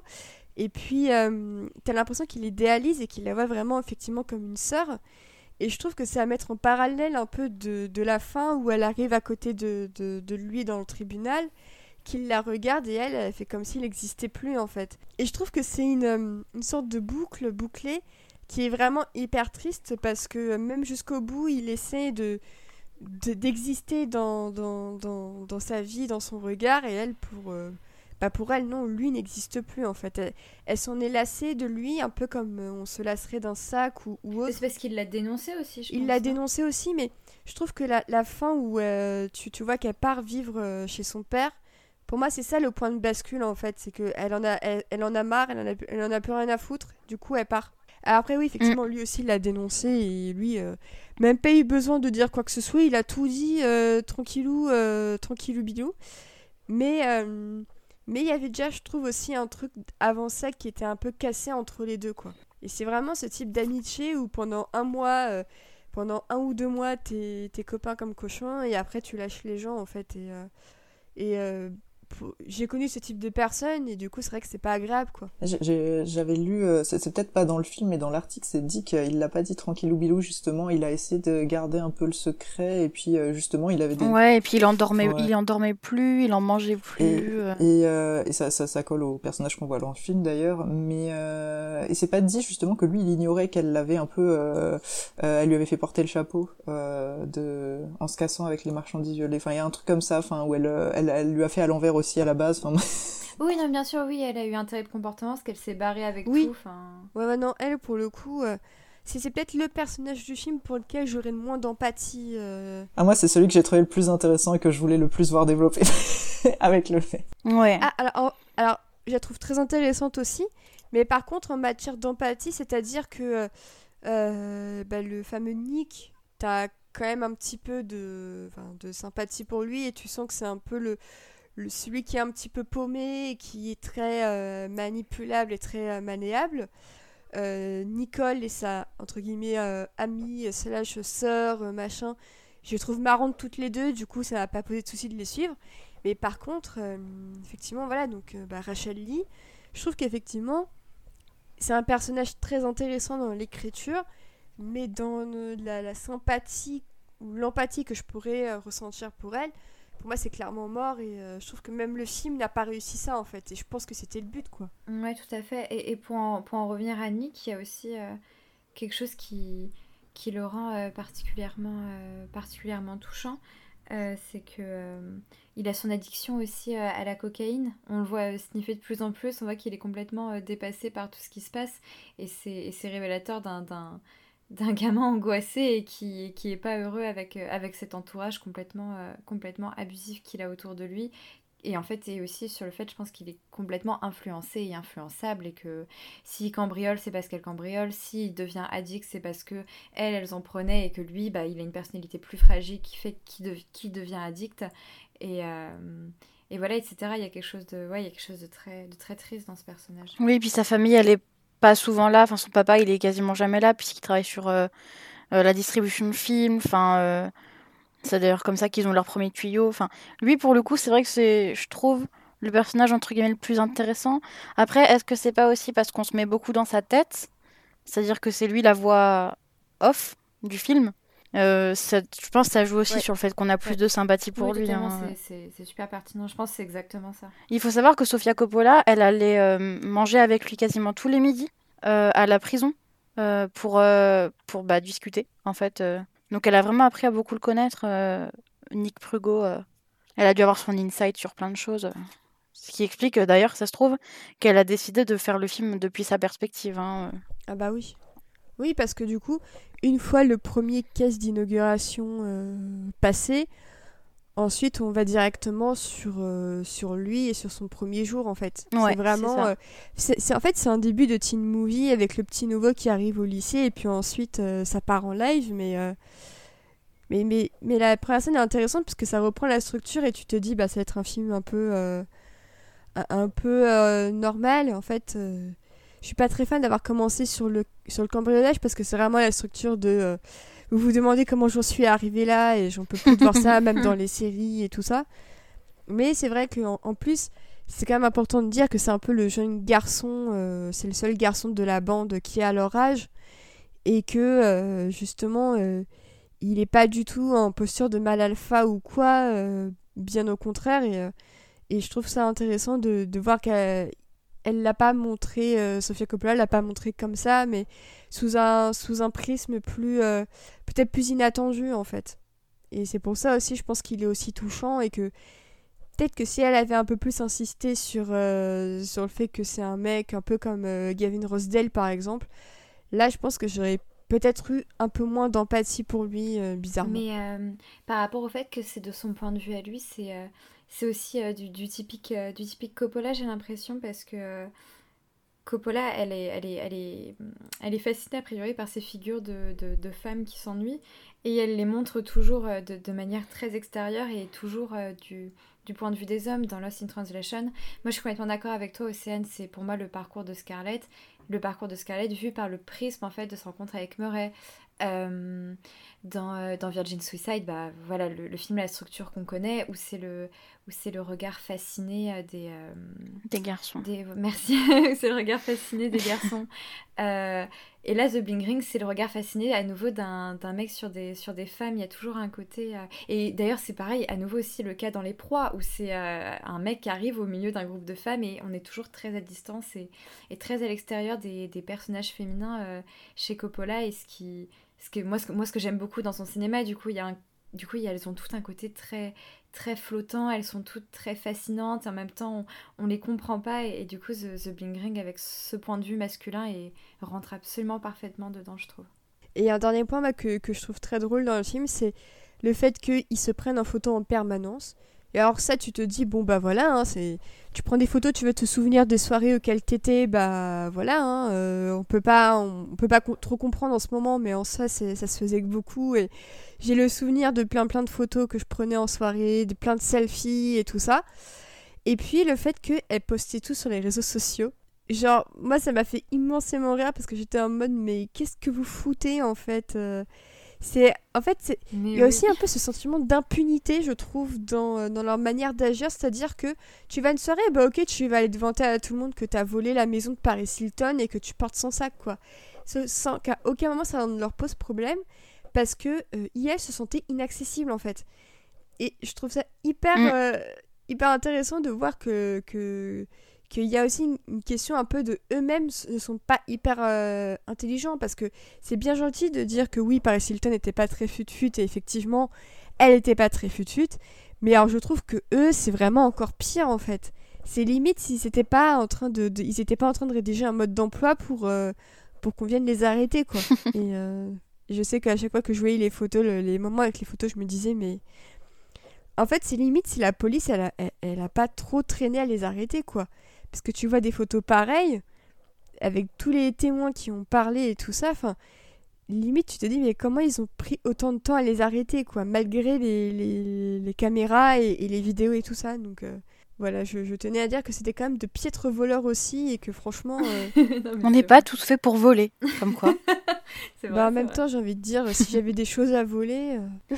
mais en fait, en même temps, tu, tu sens un peu leur, euh, leur frustration et c'est limite à mettre en, en, écho avec ce que tu disais sur le fait que leurs fringues de base, elles sont toutes très, très simples finalement et très fades et tout. Tu as l'impression que chez eux, il y a que... Pardon.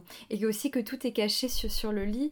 On a l'impression que chez eux, il y a un peu une frustration en mode c'est super cool ce qu'on a fait, on a volé des trucs, on est allé dans une maison et tout. Sauf que bah, du coup, maintenant c'est chaud, on, peut pas vraiment le porter à l'extérieur parce que déjà c'est trop voyant et en fait à la, à, la fois ils ont envie d'être des stars, mais ils n'ont pas envie d'être trop voyants, j'ai l'impression. Et en même temps, il y, a le côté, bah, je, vais peut-être pas me, voilà, me, balader avec des fringues de luxe. Si ma mère voit que je possède ça, comment je vais faire euh, pour justifier tout.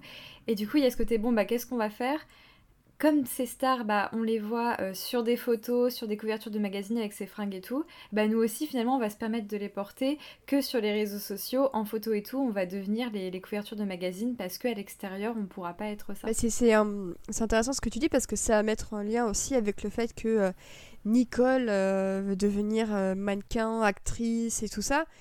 Du coup, bah, quand, quand elle se pointe en super robe pour, pour manger, que sa mère lui dit euh, ah tiens elle est belle ta robe et qu'on lui dit oui on me l'a prêtée pour une audition c'est justement ça c'est le fait de justement vouloir porter des, meilleurs vêtements aussi pour euh, les aider à atteindre un statut euh, auquel ils ne peuvent pas encore accéder donc c'est vrai qu'il y a, y a de quoi se, se, poser des questions et, et c'est vrai que ça reste quand même un film très très particulier aussi il y a on n'en a pas trop parlé mais il y a une bande son que j'aime beaucoup euh, avec euh, plein de, rappeurs et de rappeuses que j'aime beaucoup, avec évidemment Phoenix euh, qui se pointe à deux trois moments parce que ben, on est chez Sofia Coppola et que forcément il y a du Phoenix chez Sofia Coppola. mais en tout cas, c'est vrai que c'est un film, quand je l'avais vu la première fois, j'étais en mode c'est sympa et tout ça. Mais je pense qu'effectivement, avec l'époque dans laquelle on vit, peut-être que il parle de plein de choses dont on n'avait peut-être pas forcément conscience à l'époque. Surtout que on connaît quand même le nom de Paris Hilton, euh, on connaît Megan Fox et tout ça, mais à l'époque, ces personnalités-là n'étaient pas forcément connues de la même manière qu'on les connaissait aux États-Unis. Et là où aux États-Unis, c'était vraiment des emblèmes euh, d'une nouvelle manière d'être une star, en France, c'était quand même encore un peu plus confidentiel. Et peut-être qu'aujourd'hui, avec le recul qu'on a et tout ça, peut-être que le film est un chouïa plus pertinent maintenant, comme le disait euh, euh et Juliette, concernant aussi la manière dont on, on revoit un petit peu la manière dont on traitait les, les pop stars. Et c'est pour ça que ça reste quand même un film très intéressant sur euh, l'idée même de, de, star, system, d'adolescence, et puis de pourquoi tu commets un crime en fin de compte. Et ben parfois, euh, là, la réponse, c'est juste que tu t'ennuies. Et euh, c'est vrai que peu de gens, je pense, ont, ont le luxe de faire ça, mais pour certains, c'est le cas. Et alors, Juliette, moi, en fait, ce film m'a fait penser un épisode de Batman Animated Series ah. avec le fameux crew de potes euh, riches de Bruce Wayne qui euh, s'amuse à, à, faire des crimes parce qu'ils s'ennuient. Ouais, en vrai, je sais pas si ça te rappelle un ouais, truc. Je me, je me rappelle, je vois, je vois, très bien, je vois très bien cet épisode. D'ailleurs, il m'a. C'est sur la fin de, de, la, de la série d'ailleurs où la série d'un coup a, des, propos politiques et devient de gauche. Tu dis ouais, c'est dommage de faire ça sur les quatre derniers épisodes, les gars. Mais, euh, mais oui, oui, tout à fait. Donc voilà, je, je ne sais plus le nom de l'épisode. Mais c'était très intéressant parce que là où la série euh, Batman Animated Series était un petit peu euh, un petit peu euh, tiède, là clairement ils étaient en mode bon ben on, va on va pas prendre de, de, gants et, et, très clairement aller tout faire foutre quoi. Donc c'était quand même assez marrant. Moi du coup comme on en parle ça me fait penser à Assassination Nation, le faire des crimes pour s'amuser. Assassination Nation est tellement plus intelligent. ah oui, bien sûr. Alors là, j'ai pas dit le contraire. Ah bah bien sûr, mais Assassination Nation, c'est un chef-d'œuvre aussi. Euh. Non, mais c'est la dernière phrase en fait, la toute dernière phrase de Assassination Nation, qui est littéralement quand il dit For the lols. Ouais, ouais, c'était génial. For the lols, effectivement. Eh bien écoutez, donc le deuxième film du corpus d'aujourd'hui, quel est quelles sont ses connexions avec The Bling Ring Déjà, on pourrait se dire qu'il y a un binôme principal euh, au cœur, euh, au cœur de, de ces films-là. Également, ce sont des personnes qui volent aux riches. Euh, ça se déroule également dans les mêmes années, euh, mine de rien, puisque c'était un peu au moment de la crise financière de 2007-2008. Donc techniquement, en fait, dans notre timeline, à quelques mois près, on a quand même eu Hustlers et The Big Bang qui se déroulent un peu en même temps, mine de rien. Ce que je trouve quand même plutôt marrant, c'est-à-dire que c'est une époque où les États-Unis se sont dit fuck les riches et on peut se décomprendre, même si rien n'a encore changé aujourd'hui. Bref, on va parler du film Hustlers, ou, en québécois, Arnaque en talons. J'adore ce titre. Et je tenais à le dire, c'est quand même mieux que Queens en français, parce que Queens, c'est un mot hyper générique, alors je comprends la, nécessité de Hustlers, bon, c'est quand même un peu, un peu flou, mais au pire, vous appelez ça Arnaque en talons, même en France, je suis sûre que ça aurait cartonné. Ah, non, Donc, Hustlers, c'est un film américain écrit et réalisé par Lorraine Scafaria. Bravo à elle. Voilà, bravo à elle, nous l'aimons beaucoup. Euh, c'est un article, encore une fois, donc cette fois qui a été écrit par la journaliste Jessica Pressler, publié dans le magazine New York. Et effectivement, vous pouvez trouver euh, l'article notamment sur le site The Cut, qui est un très très bon site aussi, qui avait notamment euh, écrit l'histoire de cette fausse influenceuse à New York dont Shonda Rhimes va bientôt faire une série. Du coup, j'ai quand même assez de voir ça. Donc, Hustlers est sorti en 2019. et au casting, on compte notamment dans une approche totalement différente de celle de The Bling Ring qui ne comptait pas forcément sur des têtes connues. Là, on a d'emblée Constance Wu, on a Jennifer Lopez, on, a, on a Julia Stiles, on a Kiki Palmer, on a Lily Reinhardt qui jouait Betty euh, dans euh, Riverdale. On a aussi Cardi B, euh, Lizzo. on a, je crois, Usher qui vient faire un petit caméo en mode coucou. C'est moi aussi qui était dans ce club-là dans la vraie vie. Bref, que demander de plus si ce n'est un gang de nanas qui décide de voler des gens très riches de Wall Street. et alors, première question que je voulais vous poser, un peu comme pour The Bling Ring, est-ce que vous étiez au courant de ce gang de nanas qui volent aux riches avant euh, de voir le film? Non. mais j'étais très content de l'apprendre. Je connaissais pas non plus, mais euh, ça m'a happé tout de suite de savoir que c'était ça l'histoire. moi non plus, je connaissais pas. Allez, bah moi en fait, je crois que j'en avais entendu parler, mais genre de manière très lointaine. Et c'est pour ça que quand le film est sorti, je me suis dit, cette histoire me dit quelque chose, mais, euh, mais, je, mais ça me... Enfin, en fait, j'ai dû voir le film pour comprendre que j'en avais déjà entendu parler. Euh, donc du coup, on va rappeler euh, rapidement l'histoire. C'est tout simplement d'anciennes stripteaseuses qui se sont reconverties un peu en escorte et qui ont abusé de la gentillesse et de l'argent de, clients qui venaient les voir faire leur striptease et qui décident de se remplumer après que la crise financière les ait un petit peu coupés euh, de leurs revenus. Parce que bah, quand la crise financière de 2008 est arrivée avec les subprimes, euh, dont on parle notamment dans le film The Big Short euh, que Léa a vu, je crois, et eh bien en fait, pas mal de gens se sont retrouvés sur le carreau en matière de, métier, tout simplement. Et pas mal de gens se sont retrouvés dans une certaine précarité parce que beaucoup de gens avaient perdu leur boulot, plein de banques ont fermé. Bref, ça a été vraiment un, énorme bordel dont euh, peu de gens ont réussi à vraiment se remettre. Et du coup, le film Hustlers raconte comment euh, plusieurs femmes se sont unies pour soutirer euh, beaucoup, beaucoup d'argent à des gens de chez Wall Street. Et alors, en soi, le projet, il datait quand même de février 2016. Et en fait, donc Adam McKay, qui avait fait The Big Short, et eh ben, il était déjà sur le projet avec Will Ferrell. Et euh, en fait, euh, Will Ferrell et Adam McKay ont une société de production qui s'appelle Gary Sanchez Productions, qui se concentre sur des productions avec ou faites par des femmes.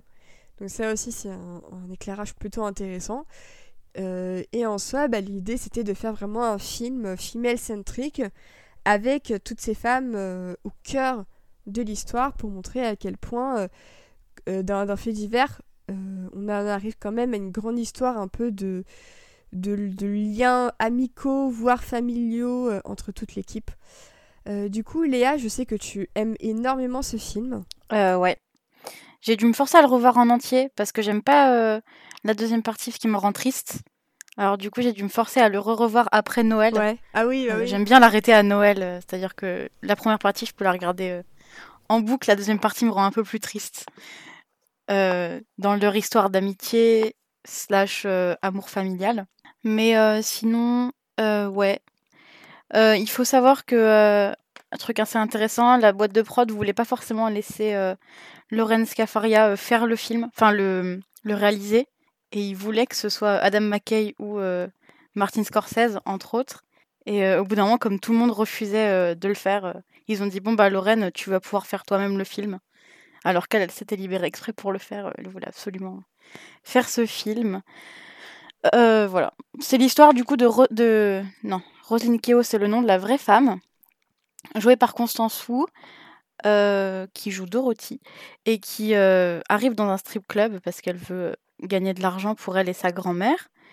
Et elle est prise sous l'aile d'une stripteaseuse un peu plus vieille, un peu plus pas vieille, expérimentée, âgée dans le métier, voilà, expérimentée, qui est jouée du coup par Jennifer Lopez, qui joue Ramona, et ensemble, elles vont se lier d'amitié, euh, faire euh, des coups de folie euh, et gagner plein d'argent sur le dos des gens de Wall Street. Et après, elles vont devoir twister un peu leur méthode pour gagner toujours de l'argent, même si les gens sont moins riches. Enfin, du moins qu'ils veulent pas dépenser leur argent dans les strip clubs. C'est un peu un casse. C'est ça, c'est un peu, un peu un casse. Euh, qui prend des proportions peut-être un chouïa plus violentes que dans The Blink Ring, parce que là on parle quand même de gens qui se font un petit peu euh, euh spake euh, leur boisson et qui se retrouvent un petit peu en train de, de comater c'est à leur grosse consommation d'alcool. Donc c'est des méthodes un peu plus radicales que dans The Bling Ring où vraiment c'était sans, c'était sans, violence dans The Bling Ring. Mais là, effectivement, ici, c'est quand même un chouïa plus, un chouïa plus déter, on va dire. Euh, Préinus, toi, tu penses quoi du film? Euh, Je le trouve assez extraordinaire. je, euh, je, c'est assez rare en fait, encore, euh, même si ça, ça revient euh, vachement sur le devant de la scène, tous ces discours-là, de voir du female gaze en application. Et ce film-là, il y a que ça en fait.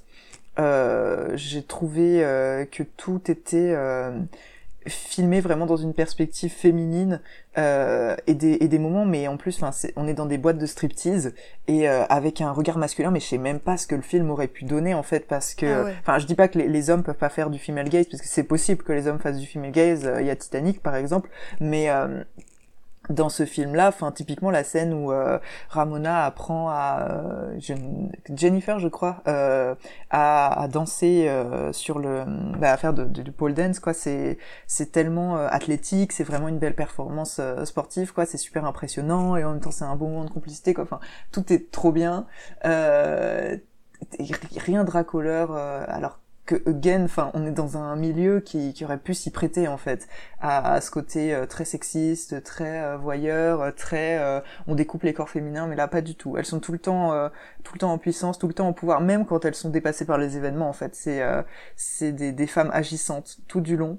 J'ai trouvé ça génial. J'ai trouvé aussi que le rapport au luxe était beaucoup plus signif- signifiant en fait. Enfin, je l'hyperconsommation à l'écran moi me met mal en fait. Genre j'ai beaucoup regardé par exemple Sex and the City pendant des années mais maintenant il y a des scènes où je suis comme oh non non ça va pas du tout. En fait non arrête avec ces chaussures Carrie mais euh, mais là euh, quand elle s'offre des cadeaux c'est tellement euh, chaleureux en fait. C'est tellement c'est tout est symbolique aussi enfin c'est chargé. La fourrure c'est quelque chose qui les lie aussi. C'est comme une peau qui les lie euh, toutes les deux. Enfin c'est des, des des moments très très beaux très très intimes et, euh, et, et vraiment pas chargé de, de ce euh, male gaze euh, oppressif en fait. C'est très très libéré tout du long.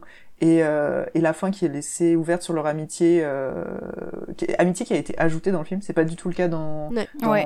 l'article, ce qui, est- ce qui m'a rendu un peu triste quand j'ai découvert, j'ai lu l'article comme, oh non, elles étaient pas meilleures amies pour la vie, c'est trop triste. Mais, euh, mais euh, le, film qui est en fait euh, un montage euh, bah, principalement de l'interview de Jennifer Constance Wu, mais qui inclut aussi un peu la perspective de Ramona, se finit sur une fin ouverte sur par rapport à leur amitié, sur le fait qu'elles s'aiment encore, qu'elles pensent encore l'une à l'autre. Ça, j'étais genre trop touchée. Leur lien est extrêmement touchant. Moi, évidemment, comme je, je vois du queer coding partout, j'étais comme euh, bon, euh, embrassez-vous les filles. Mais euh, en vrai, c'est aussi tellement rare qu'on voit des belles amitiés féminines comme ça, qui en plus dans un milieu où tu te dis bah c'est des meufs euh, qui euh, qui doivent faire de la compétition, mais non, enfin et c'est dit dans l'article, c'est mieux de bosser ensemble, euh, de bosser à plusieurs entre femmes. Et ça, je me demande si un regard masculin aurait pas ce serait pas passé à côté de cette nécessité de d'être ensemble, de pour euh, bah, pour réussir, euh, pour survivre. Euh, j'ai trouvé ça euh, super qu'il y ait cette amitié féminine au cœur du film. euh.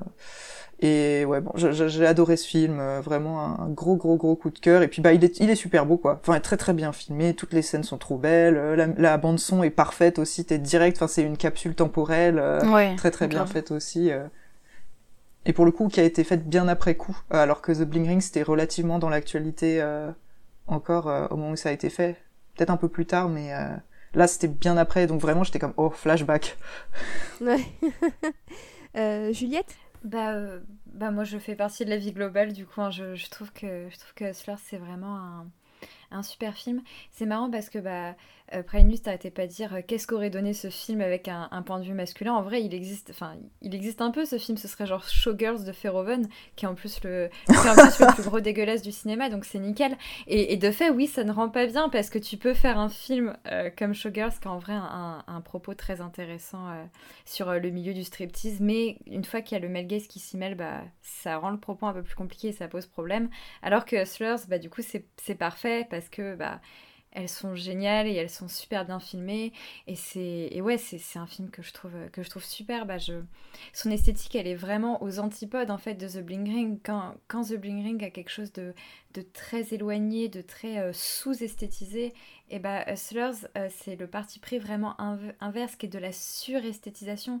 Et encore pas toujours, parce qu'en fait, dès qu'elles sont à l'extérieur euh, ou toutes seules, euh, on, a une, une réalisation un peu réaliste.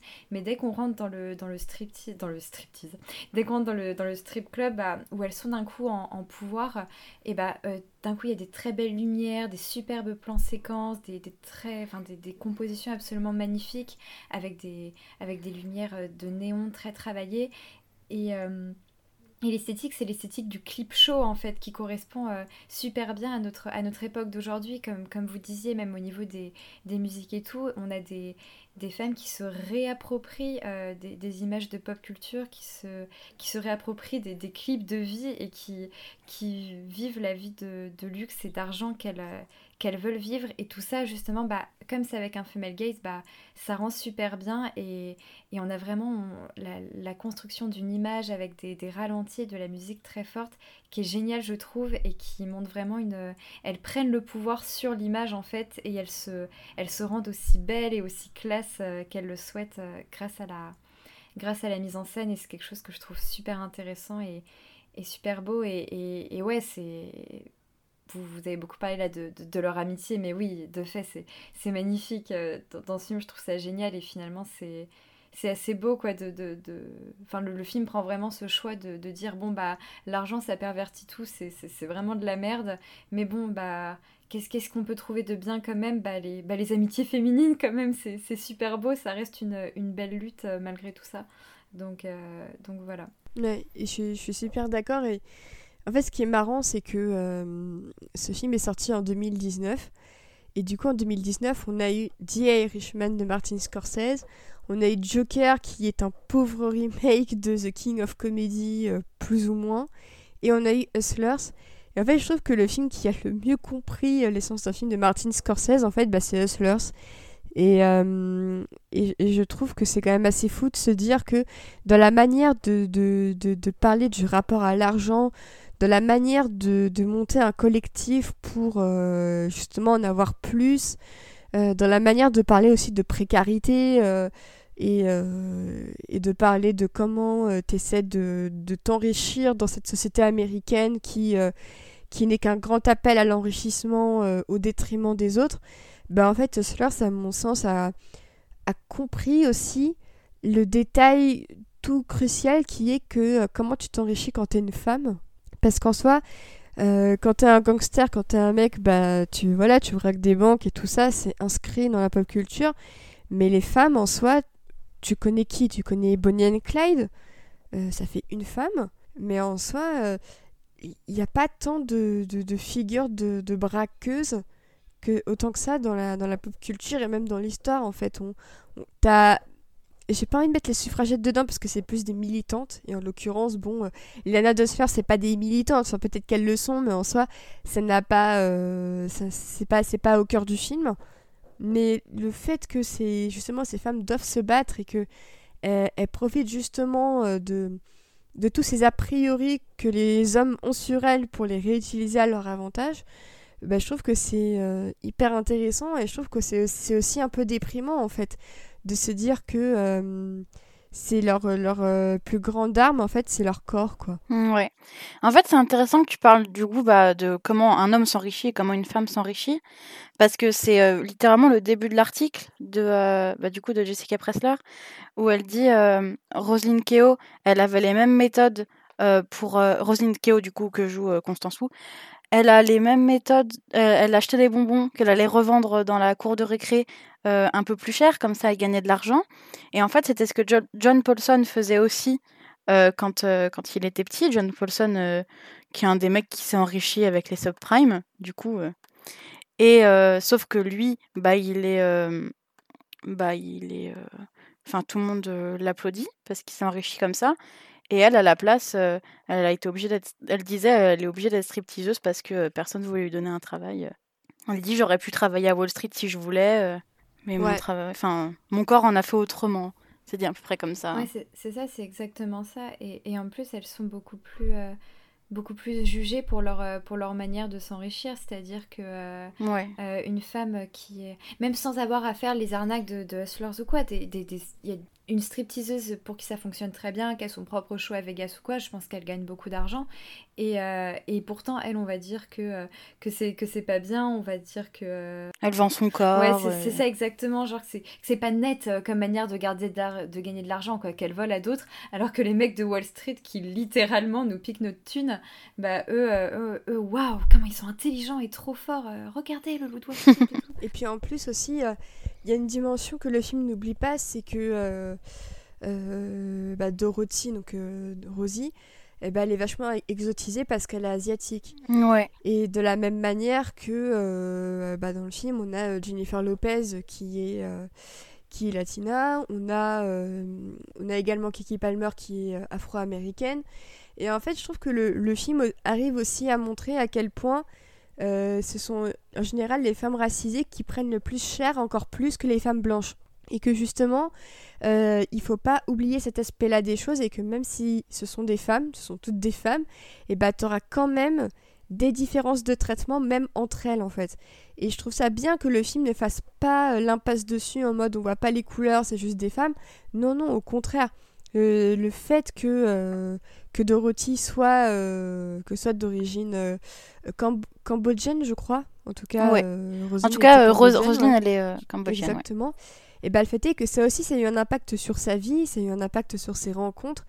Et j'aime bien l'idée justement de rappeler ça parce que The Bling Ring justement nous discutait et à part le personnage euh, de, de Cathy Cheng qui est censé être asiatique mais à aucun moment on ne sait euh, de quel pays elle vient, ça reste quand même des nanas très blanches euh, et tout ça. Et là, se propose une vision des choses qui s'éloigne de la blanchité de ce type d'histoire et même bah, du, type de gens qui est présent chez Martin Scorsese, qui sont que des quasiment que des mecs blancs, hein, euh, et c'est ce qui c'est ce qui s'est raconté. Donc euh, voilà, c'est pas une critique, c'est juste un constat. Hein. Mais euh, je trouve ça bien que cela se montre aussi à quel point il y a des spécificités, même en tant que, que, que femme, tu vois, que les, les, hommes te regarderont différemment et auront des attentes et des fantasmes différents selon que tu sois asiatique ou noire ou latina. Et tout ça. Et je trouve ça bien que, que le script le rappelle en fait, parce que je pense que ça aurait été très facile de, de juste euh, caster des actrices euh, hyper, hyper diversifiées, mais de ne rien en faire techniquement. Ouais, complètement. Et, le film montre, la, la, la, Pardon. Le. le...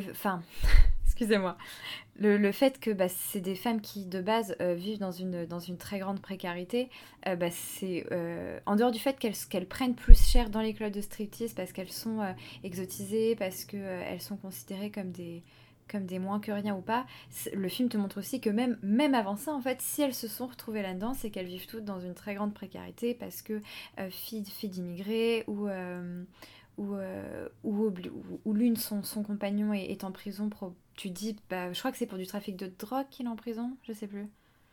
Mais voilà, c'est le cas, bah, tu devines aussi ce qui peut conduire un mec noir à être obligé de faire ça pour avoir de la thune.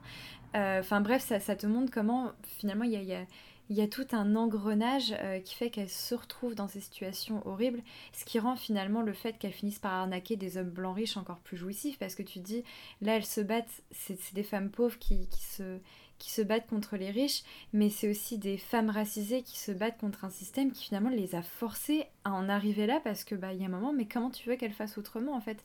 On a l'impression qu'elles sont obligées de s'y retrouver. Et du coup ça rend ça encore plus encore plus jouissif quoi de, de les voir faire ça et de et de réussir aussi bien. C'est le, le, titre de l'article, non le titre complet. Euh, en plus, euh, Robin des Bois euh, qui donne l'argent, enfin qui vole aux riches pour le donner à elle-même. J'avais trouvé ça assez drôle. Ce qui est marrant, c'est effectivement ça s'appelle A Modern Robin Hood Story. The strippers who stole from mostly rich, usually disgusting men, and gave to well themselves. Donc en gros, pour traduire ça en français, c'est un Robin des Bois, une histoire moderne de Robin des Bois, où des stripteaseuses euh, volent à des gens en général riches et en général des, des, des mecs en général assez dégueulasses. Donc euh, j'aime beaucoup le fait que même l'article justement euh, prend parti dès son titre et justement ça tombe très très bien parce que c'est sur ça que je voulais enchaîner. c'est que donc on a vu que comme pour The Bling Ring, ça c'est l'adaptation d'un article. Et en soi cet article là par Jessica Pressler, il est quand même plus dans l'empathie des, des, des, personnes dont il parle plutôt que The Bling Ring qui est plutôt dans un compte rendu peut-être un peu plus voyeuriste et un peu plus euh, dénué de subjectivité. Et ce que je trouve très intéressant, c'est que dans The Bling Ring comme, de, comme dans The Hustlers, on a cette figure du journaliste qui intervient un peu dans l'histoire pour euh, faire un peu la boucle avec le, fait réel, dire ah bah euh, ça vient d'un journal et cette fois bah, on vous met un personnage de journaliste pour vous montrer à quel point nos personnages aussi parlent aux journalistes. Et là où dans euh, The Bling Ring c'est euh, une ou deux scènes à la fin euh, avec le personnage d'Emma Watson qui rencontre la journaliste de Vanity Fair, ici, en fait, le journaliste, la journaliste, a un rôle à part entière. Donc, elle est jouée par Julia Stiles, qui est une actrice que, que j'aime beaucoup et qu'on a notamment vue dans 10 bonnes raisons de te larguer. Et, et ici, donc, elle joue une journaliste qui interroge le personnage de, de Roselyne Keo, donc Dorothy. Et j'aime vraiment beaucoup la manière dont le, personnage de journaliste est présenté. C'est que c'est pas juste quelqu'un qui vient euh, recueillir une parole, mais c'est aussi quelqu'un qui prend parti en tant qu'être humain et en tant que femme. C'est-à-dire que euh, donc Jessica Pressler, elle, part du, point de vue de ouais bon c'est pour mon enquête, euh, un petit fait divers, je suis un peu fascinée, qu'est-ce qui s'est passé dans leur tête. Et la fin ça se termine quand même en bah, moi je pense que ces hommes l'avaient mérité en fait, hein, ce, que, ce que vous leur avez fait. Et je trouve que c'est quand même assez dingue que de euh, neutralité euh, journalistique, on passe quand même à un personnage qui prend totalement le parti de ces, de ces héroïnes. Et je trouve que c'est pas quelque chose qu'on voit euh, très souvent dans ce type d'adaptation et je voulais savoir ce que vous en pensiez. Ce que je trouve intéressant par rapport à cette comparaison avec l'article, c'est que finalement euh, le, film est plus empathique, je trouve, envers les personnages et montre aussi une journaliste plus humaine que, que a priori, celle qui a écrit l'article. Alors, l'article, il, est génial et, il a quand même un côté très empathique, très... On, voit que l'article, il est très... Il se moque beaucoup des hommes et tout, c'est très très drôle et, c'est génial. Et voilà, l'article est clairement orienté quand même et, à la fin, elle dit, en plus, j'ai commencé à m'attacher à cette fille que j'interrogeais. Euh, mais dans le film, je trouve que c'est encore plus poussé parce que... Euh, comme tu dis, Océane, elle dit genre clairement mot pour mot, euh, moi je pense qu'il l'avait bien mérité et tout ça. On voit qu'elle est, qu'elle est émue par ce personnage. Et, voilà, le, film a beaucoup plus d'empathie envers les, les stripteaseuses en elles-mêmes, parce que par exemple, elle montre plusieurs fois le, personnage de Destiny pleurer, elle, elle rajoute une, une, une, agression sexuelle qui n'est pas dans l'article, il me semble, ou alors j'ai pas assez bien lu. donc pour pour euh, montrer, enfin, ouais, pour qu'on ait plus d'empathie envers elle et pour qu'on comprenne plus la nécessité de ses actes. Et, voilà, il y a tout ça. Et il y a aussi euh, dans l'article, par exemple, la journaliste répète quand même plusieurs fois Bon, par contre, c'est une menteuse compulsive, on peut pas trop se fier à ce qu'elle dit et tout ça. Donc il y a quand même beaucoup plus de recul. Et, et du coup, ça, ça, ça rend cette adaptation très intéressante parce que finalement, on se retrouve avec un article qui, quand même, de base, est assez, euh, assez dirigé et, assez, assez empathique. Mais ah, ça, ça, ça, ça, fait un film qui est quand même encore plus empathique, avec un personnage de journaliste encore plus impliqué, ce qui, euh, ce qui étonne un peu, euh, surtout une fois qu'on a, qu'on a lu l'article. Et ce avec quoi je suis assez d'accord, parce que j'admets que je suis aussi pas mal du côté de ces filles euh, pour ma part, donc plus on est de leur côté, plus ça me va. Est-ce que Praenus, tu as un avis sur cette question? Par rapport à la journaliste, euh, je trouve qu'elle avait, euh, bah, justement, elle se plaçait vachement dans un espèce de gaze au début. Je me suis même demandé si c'était pas un mec qui a écrit l'article, puisqu'elle dit, euh, oui, elle avait un corps en 8, euh, ouais, c'était euh, Jessica Rabbit et tout, enfin, un peu genre, ouais, elle était bonne, quoi. J'étais, d'ailleurs, ok, cool, je, je, suis contente de le savoir. mais effectivement, à la fin, elle est comme, ouais, on va rester en contact, elle est sympa et tout. Donc, l'article est vraiment marrant à lire. Euh, Qu'est-ce que je voulais dire? Il y a dans le film une scène que je trouve très intéressante avec le personnage de la journaliste euh, par rapport à la diversité qui est euh, présente dans le film, euh, qui est normée d'une certaine façon parce qu'on est sur une diversité hollywoodienne quoi, mais qui est quand même remarquable. T'as Constance Wu qui dit à qui qui qui, enfin, qui balance son privilège à la journaliste en mode mais vous venez de quelle famille Voilà, c'est pour ça que vous avez ce parcours-là en fait. moi je j'ai pas vos privilèges que vous aviez eu à la base et et enfin cette scène est vraiment euh, assez forte, je trouve. Euh, et on voit que, bah, du coup, euh, pour la journaliste, ça, se digère, quoi, cette information-là. Ouais, complètement. et sinon, qu'est-ce qu'ils ont? Qu'est-ce qui, est passé? Il y a beaucoup de choses qui passent dans le film qui ont été très bien condensées de, ce qu'il y avait dans l'article, mais effectivement, avoir un point de vue de journaliste qui survole toute l'histoire, bah déjà, ça crée un espèce de euh, suspense dès le début, de façon peut-être moins artificielle d'ailleurs que dans euh, Bling Ring, mais euh, c'était plus construit, je trouve. Euh, mais je je je, pas euh, grand chose à en dire. C'était bien fait. Et Julia Stiles est toujours très attachante. Mais c'est marrant parce que justement quand on voit Julia Stiles arriver, elle fait un peu vraiment journaliste un peu BCBG effectivement et du coup c'est un vrai choc des cultures quand tu la vois face à Constance Wu qui en plus a un look totalement différent de celui qu'elle a qu'elle arbore au début du film et tu te dis mais dans quelle dimension elle, a cette maison? Euh, comment machin et tout ça, et tu te dis mais qu'est-ce qui s'est passé en fait? Je trouve que la manière aussi dont, dont, se parlent les deux, c'est d'abord de la défiance parce qu'on sent que que le personnage de Constance Wu, on sent que Dorothy, elle a très peur d'un énième article qui va la, la réduire et la typecaster en fait. Et je trouve que c'est très fort de voir que, que le film, justement, il, il c'est aussi un parcours pour la journaliste en fait. Et que elle arrive avec ses préjugés à elle. Et que justement, elle arrive à les surpasser parce qu'elle comprend mieux. Et que, en fait, c'est vraiment un, témoignage qui te dit. Euh, en fait, tant que t'es pas à ma place, tu peux pas forcément comprendre et ta vision de l'Amérique est différente de la mienne parce que bah, toi, l'Amérique euh, a donné une chance d'être journaliste, euh, d'être privilégié et tout ça. Et à moi, j'ai payé cette chance en fait. Et quand on lit un peu le parcours, en tout cas de ce que dit Dorothy, c'est vrai que c'est vraiment genre euh, famille un peu compliquée. Elle a eu que des, que des copains de merde. L'école, voilà, c'était un peu houleux et tout ça.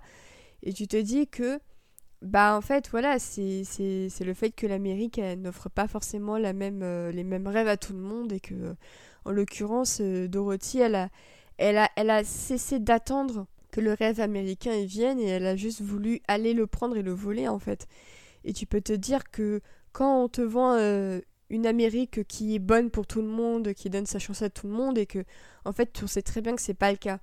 Et que Dorothy bah elle en a eu marre quoi en fait. Et ça peut se comprendre parce que comment euh, tu peux subvenir à tes besoins si on te donne pas de chance. C'est tout bête, mais pourtant euh, c'est une réalité qui, qui est concrète pour tout le monde. Là, je trouve ça aussi assez génial, c'est que comme tu dis, quoi, c'est exactement ça. C'est en mode, bon, bah, t'es obligé de toi-même prendre le, ton rêve américain à toi, tu es obligé de le remodeler pour correspondre à ce que toi tu peux attendre et à ce que toi tu peux faire. Mais en fait, c'est hyper vicieux parce que quoi qu'il advienne, t'auras perdu.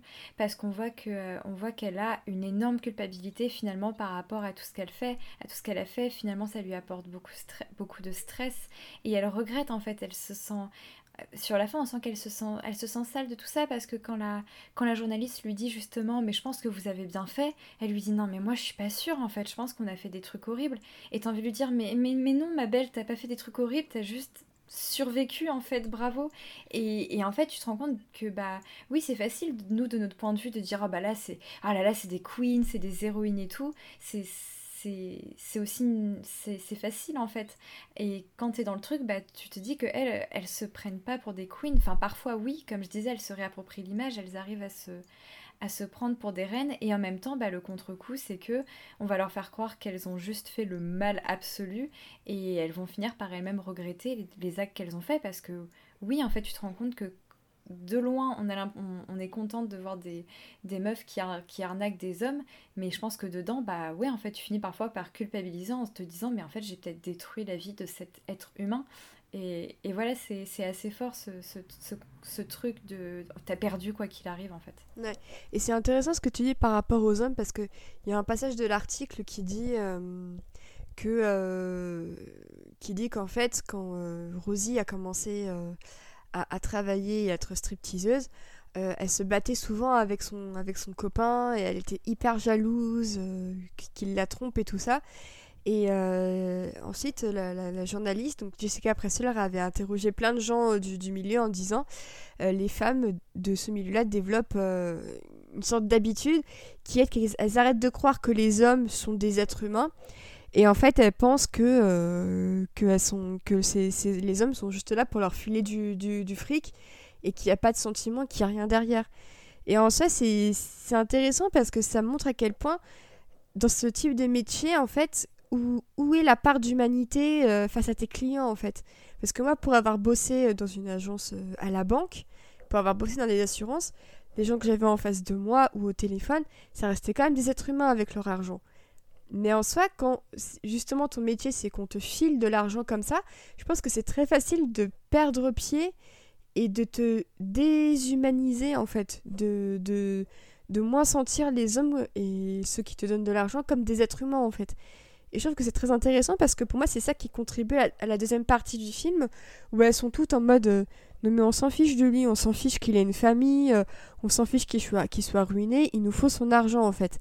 Et ce qui est intéressant, c'est de voir que, de la même manière que les hommes, ils ne traitaient pas ces femmes comme des êtres humains, mais plutôt comme des fantasmes sur pattes, elles-mêmes, à leur tour, elles ont considéré ces hommes comme des portefeuilles sur pattes, mais plus comme des humains.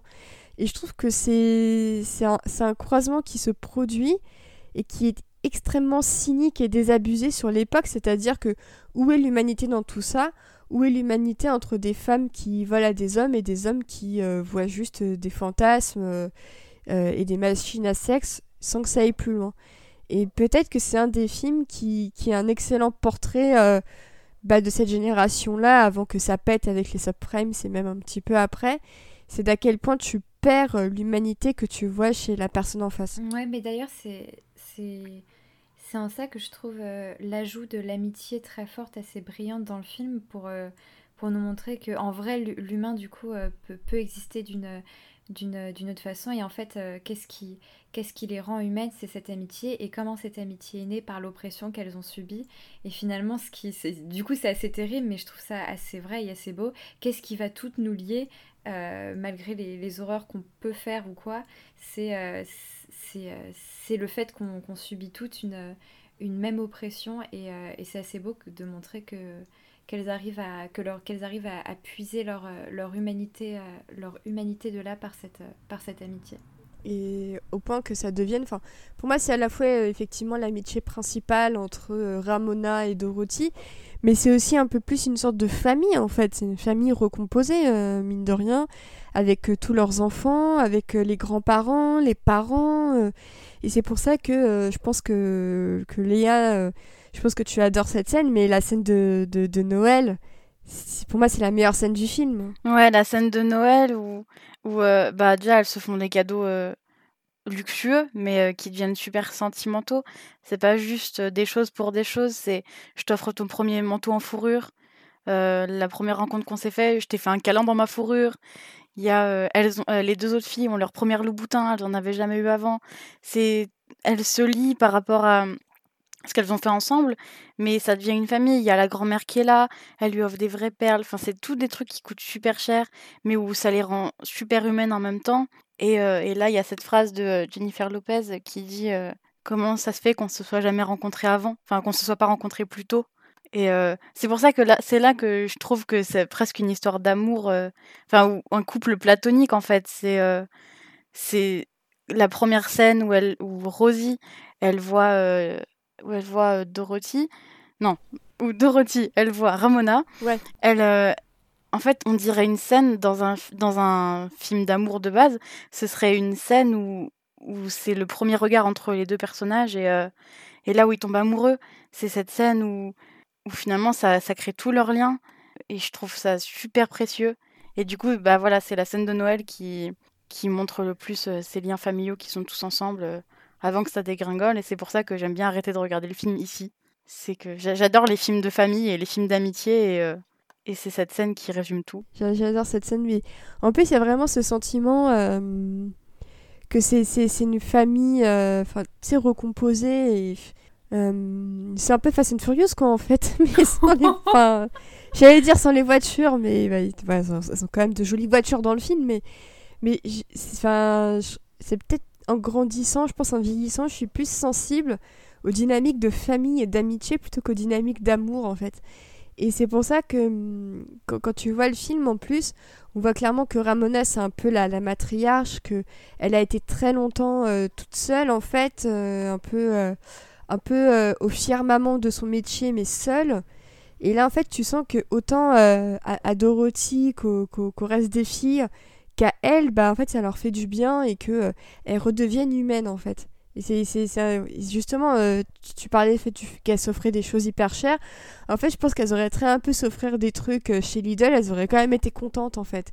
Parce que l'essentiel, c'est qu'elles s'offrent des choses. Ah bah oui, complètement. Le hein. fait que ce soit cher est une chose, mais le, le, le fait qu'elle s'offre des choses, en fait, il y, y, a aussi ce fait qu'un cadeau, c'est une attention et qu'elles se connaissent, tu vois. Et, euh, et je trouve ça trop, trop beau, trop émouvant. Euh. Voilà, j'aime vraiment trop cette scène. Euh. Et, effectivement, c'est pour ça peut-être que la, la, chute est d'autant plus, d'autant plus dure que tu, tu sais qu'elle va arriver parce que tu te doutes que le statu quo ne pouvait pas durer éternellement et qu'au bout d'un moment il faut bien qu'il y ait des conséquences euh, à tes actes. Mais c'est vrai que c'est peut-être plus, plus dur à regarder, pas forcément parce qu'elles se font pas parce qu'elles se font arrêter, mais parce qu'entre elles, en fait, ça, ça vire au vinaigre. C'est un peu ça aussi qui te, qui te chagrine, Léa. Ouais. Ah oui, oui, non, mais complètement. Moi, j'aimerais que ça reste bien tout le temps. Moi, j'aime bien les films où ça se passe bien en entier. Mais en plus, c'est d'autant plus important. J'y pensais aussi pour Annabelle, donc l'une des quatre, enfin des, des autres filles du groupe, qui s'est fait virer de chez elle et en fait, elle a un nouveau chez elle. Enfin, il y a toute cette, il y a toute cette dynamique de famille, quoi. Annabelle, c'est euh, Lily Reinhardt. C'est Lily Reinhardt, ouais, c'est ça. Qui, Lily ça. Qui, qui, qui est trop mignonne en plus dans ce film. euh, Ça m'a fait, ma- ça m'a fait rire de la voir euh, autre part que dans, euh, que dans Riverdale. Et en fait, je trouve que même elle et Kiki Palmer, elles jouent super bien les deux. On n'en a pas trop parlé, mais je trouve que le casting. Mais d'ailleurs, quand on parlait, ouais, mais quand on parlait de des filles, enfin des des filles qui ont des rôles de petites filles gentilles et d'un coup on veut casser leur rôle, Lily Reinhardt c'est exactement ça. Ouais. En Ouais. fait, dans Riverdale, elle a euh, le rôle de la petite fille euh, qui essaie d'être le plus modèle possible et là, euh, Digression euh, Riverdale, non mais elle a Darkly, euh, Dark Betty dès le début quand même. Elle fait aussi Dark du pole Betty. dance dans Riverdale, donc bon, c'était Oui. pas trop cassable. mais elle le fait pas souvent et en fait, Euh, ouais. Ça revient. Ah, ça revient, d'accord. Oui, alors moi, je me, suis- je me suis arrêtée à la saison 2. ouais, ouais, moi aussi. Donc euh, là, je sais que je vais devoir tout rattraper pour, euh, pour un épisode du podcast bientôt et j'ai- je le vis mal de devoir rattraper tout Dark Betty. Euh... préfère encore revoir dix fois Slurs, euh, je pense que ce serait mieux, mais malheureusement, euh, il va falloir que je m'y mette. Mais, euh, mais c'est vrai que, et même Kiki Palmer, que moi j'aime beaucoup et qui est maintenant connue pour ce fameux mème où elle ne reconnaît pas... C'était qui qu'elle n'avait pas reconnu sur, sur l'image? Je crois que c'était un, un- un vieil homme politique. Et, et du coup, elle est devenue un même très célèbre, mais c'est une actrice que j'aime bien. Mais moi je la connaissais pas. Ah ouais, tu la connaissais pas? Euh, Elle Du avait tout. joué dans euh, Scream Queens D'accord. de Ryan Murphy avec euh, Emma Roberts. Mmh. C'est comme ça que je l'ai connue, moi. Mais là, je pense que sa carrière est sur le point de percer. Je crois qu'elle va jouer dans le prochain Jordan Peele, si je dis pas de bêtises. Ah oui. Donc, donc voilà, je pense que tu, tu, tu vas plus entendre parler d'elle dans les années à venir parce que c'est- elle est un peu sur la pente ascendante. On lui souhaite en Mais tout cas. le casting est vraiment très bon. Ouais, voilà, vraiment, bah, on lui souhaite aussi. Et puis, puis je trouve que même Jennifer Lopez, tu vois, euh, elle a déjà eu de bons rôles. Voilà, euh, je trouve que dans Hors d'atteinte de Steven Soderbergh, elle est très très bien dedans.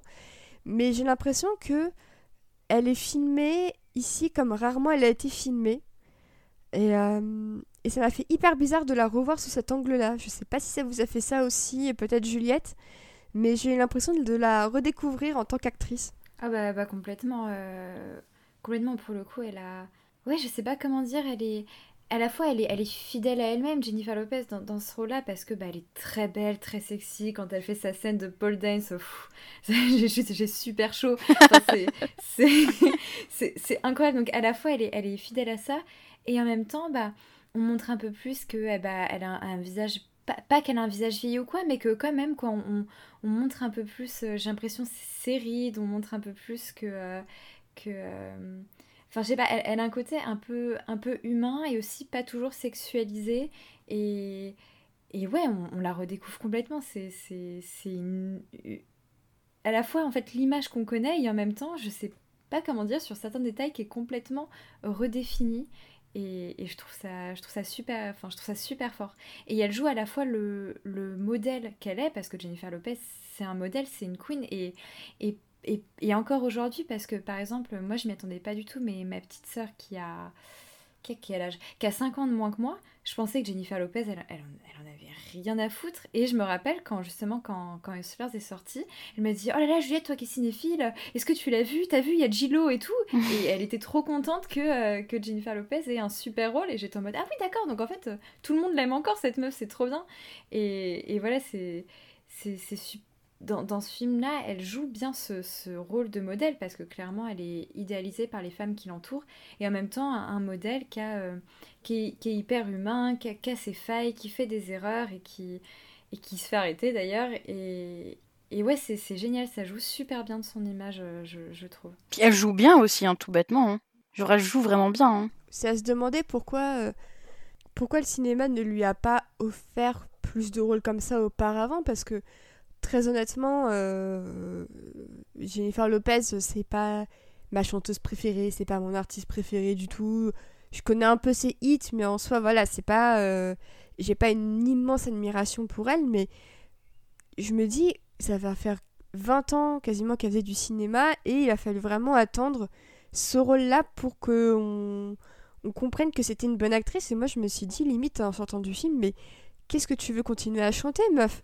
Deviens juste actrice, en fait Genre, ça tirait, ça tirait tellement mieux. Et, et du coup, c'est pour ça que j'espère que Hustlers lui continuera à lui ouvrir des portes parce que euh, je la trouve euh, bien meilleure actrice que chanteuse, en fait. Euh, j'ai peut-être offensé des personnes en disant ça qui nous écoutent, j'en suis désolée, mais mais voilà, et en plus, vraiment, j'attendais rien du film parce que j'étais en mode, ouais, bon, Jennifer Lopez, euh, ouais, et tout ça. En plus, je trouvais que le casting, euh, oui, t'amènes Cardi B, qui était effectivement une ancienne stripper, tu l'amènes en mode, euh, on va vous amener un peu une, nana qui était dans le métier auparavant pour vous montrer que c'est un peu, un peu véridique, un petit peu réaliste. et sachant que je suis pas hyper fan de Cardi B, j'avoue que j'étais en mode, ouais, bon, machin. C'est vrai que j'ai dû vraiment attendre euh, le passage du film à Toronto pour me dire ah tiens c'est peut-être cool en fait. Et effectivement euh, c'était vraiment très cool mais, euh, mais justement est-ce que vous pensez que le, le fait d'avoir choisi des têtes connues comme ça a aidé pour vous à, avoir peut-être plus d'empathie pour les personnages contrairement à The Bling Ring où comme on connaissait pas grand monde c'était difficile de se projeter sur eux? C'est super intéressant ce que tu dis mais sûrement Non, mais j'y avais pas du tout réfléchi. Et, très sûrement, enfin, enfin je sais pas, je, enfin, je, parle, pas pour les autres, mais maintenant que j'y réfléchis, pour moi, c'est possible. Euh, c'est possible que le, fait que je connaissais déjà leur tête euh, euh, m'a aidé à avoir plus d'empathie. Mais d'ailleurs, pour, pour, en revenir à The Bling Ring, je me rappelle à l'époque, mais en vrai, techniquement, même encore aujourd'hui, les deux personnages pour qui j'ai le plus d'empathie, c'est lesquels? Celle jouée par par Emma Watson et, euh, et celle qui joue sa, belle-sœur parce que j'étais fan d'American Horror Story à une époque et donc du coup je connaissais bien leur tête et, je les aimais bien. Donc euh, ouais, je pense que ça a joué en ce qui me concerne en tout cas. Oui, mais ce serait une question à se poser. Je pense que tu fais Hustlers euh, sans actrice trop connue. Moi, je pense que le film n'a pas du tout le même impact parce que c'est aussi un film qui parle de la de la de l'image que les femmes renvoient et euh, elle a eu tellement de cette image euh, à renvoyer que du coup pour moi c'est plus euh, c'est un rôle qui est pour moi aussi une réponse à tout ce qu'elle a été en fait. Donc je sais pas si ça aurait eu un sens de de, faire la technique bling ring avec des gens euh, pas très connus.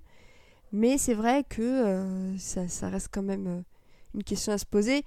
Et c'est pour ça que c'est intéressant de voir dans le true crime que à chaque fois que tu prends des, des gens pour jouer des, des vraies personnes bah une fois sur deux, tu peux être sûr que ça va passer et que la personne va être contente du choix. Et une fois sur deux, la personne ne va pas être contente. Et là, par exemple, il y a le tournage du film de Ridley Scott sur euh, Gucci, euh, machin. Et euh, visiblement, une membre de la famille de, du personnage que va jouer Adam Driver, elle n'est pas du tout contente que ce soit Al Pacino qui joue tel ou tel rôle parce que, ah, regardez, il est moche, il est gros et tout ça. Et t'es en mode, mais meuf, c'est Al Pacino qui joue ce personnage. Genre, tu, tu pourrais pas juste être un petit peu reconnaissante que Ridley Scott se dise, ah bah tiens, je vais faire jouer Al Pacino. Euh. Et c'est pour ça que c'est quelque chose de très intéressant euh, à explorer. Et, euh, et, je trouve que Fleur se sentir plutôt, plutôt bien à ce niveau-là. Et qu'il sait correctement exploiter chaque, chaque personnalité, même Kiki Palmer qui est connu pour être un peu pas forcément écervelé parce que j'aime pas du tout ce mot et que je pense pas du tout que Kiki Palmer soit écervelée, mais qu'il euh, y, a quelque chose d'un petit peu euh, léger et décontracté chez elle que euh, je trouve que le film a bien su capter. Donc, donc voilà. Est-ce qu'il y a quelque chose que vous vouliez rajouter sur ce film-là, notamment peut-être sur sa fin? Effectivement, Léa, tu en parlais, cette fin extrêmement triste. toi, qu'est-ce qu'elle t'inspire cette fin? À partir de quand c'est la fin? Du film Moi, je dirais à partir du moment où Jennifer Lopez se fait arrêter dans la rue. Euh, déjà, elle donne plus d'espoir euh, sur leur relation que l'article. Euh, l'article, et puis ce que je me suis documentée à côté, elles sont plus du tout amies. elles veulent rien avoir à faire l'une avec l'autre. Pour elles, c'est des collègues. dans le film, il y a toujours cette ouverture. Il y a euh, la, la journaliste, euh, je sais plus son nom, Elisabeth peut-être.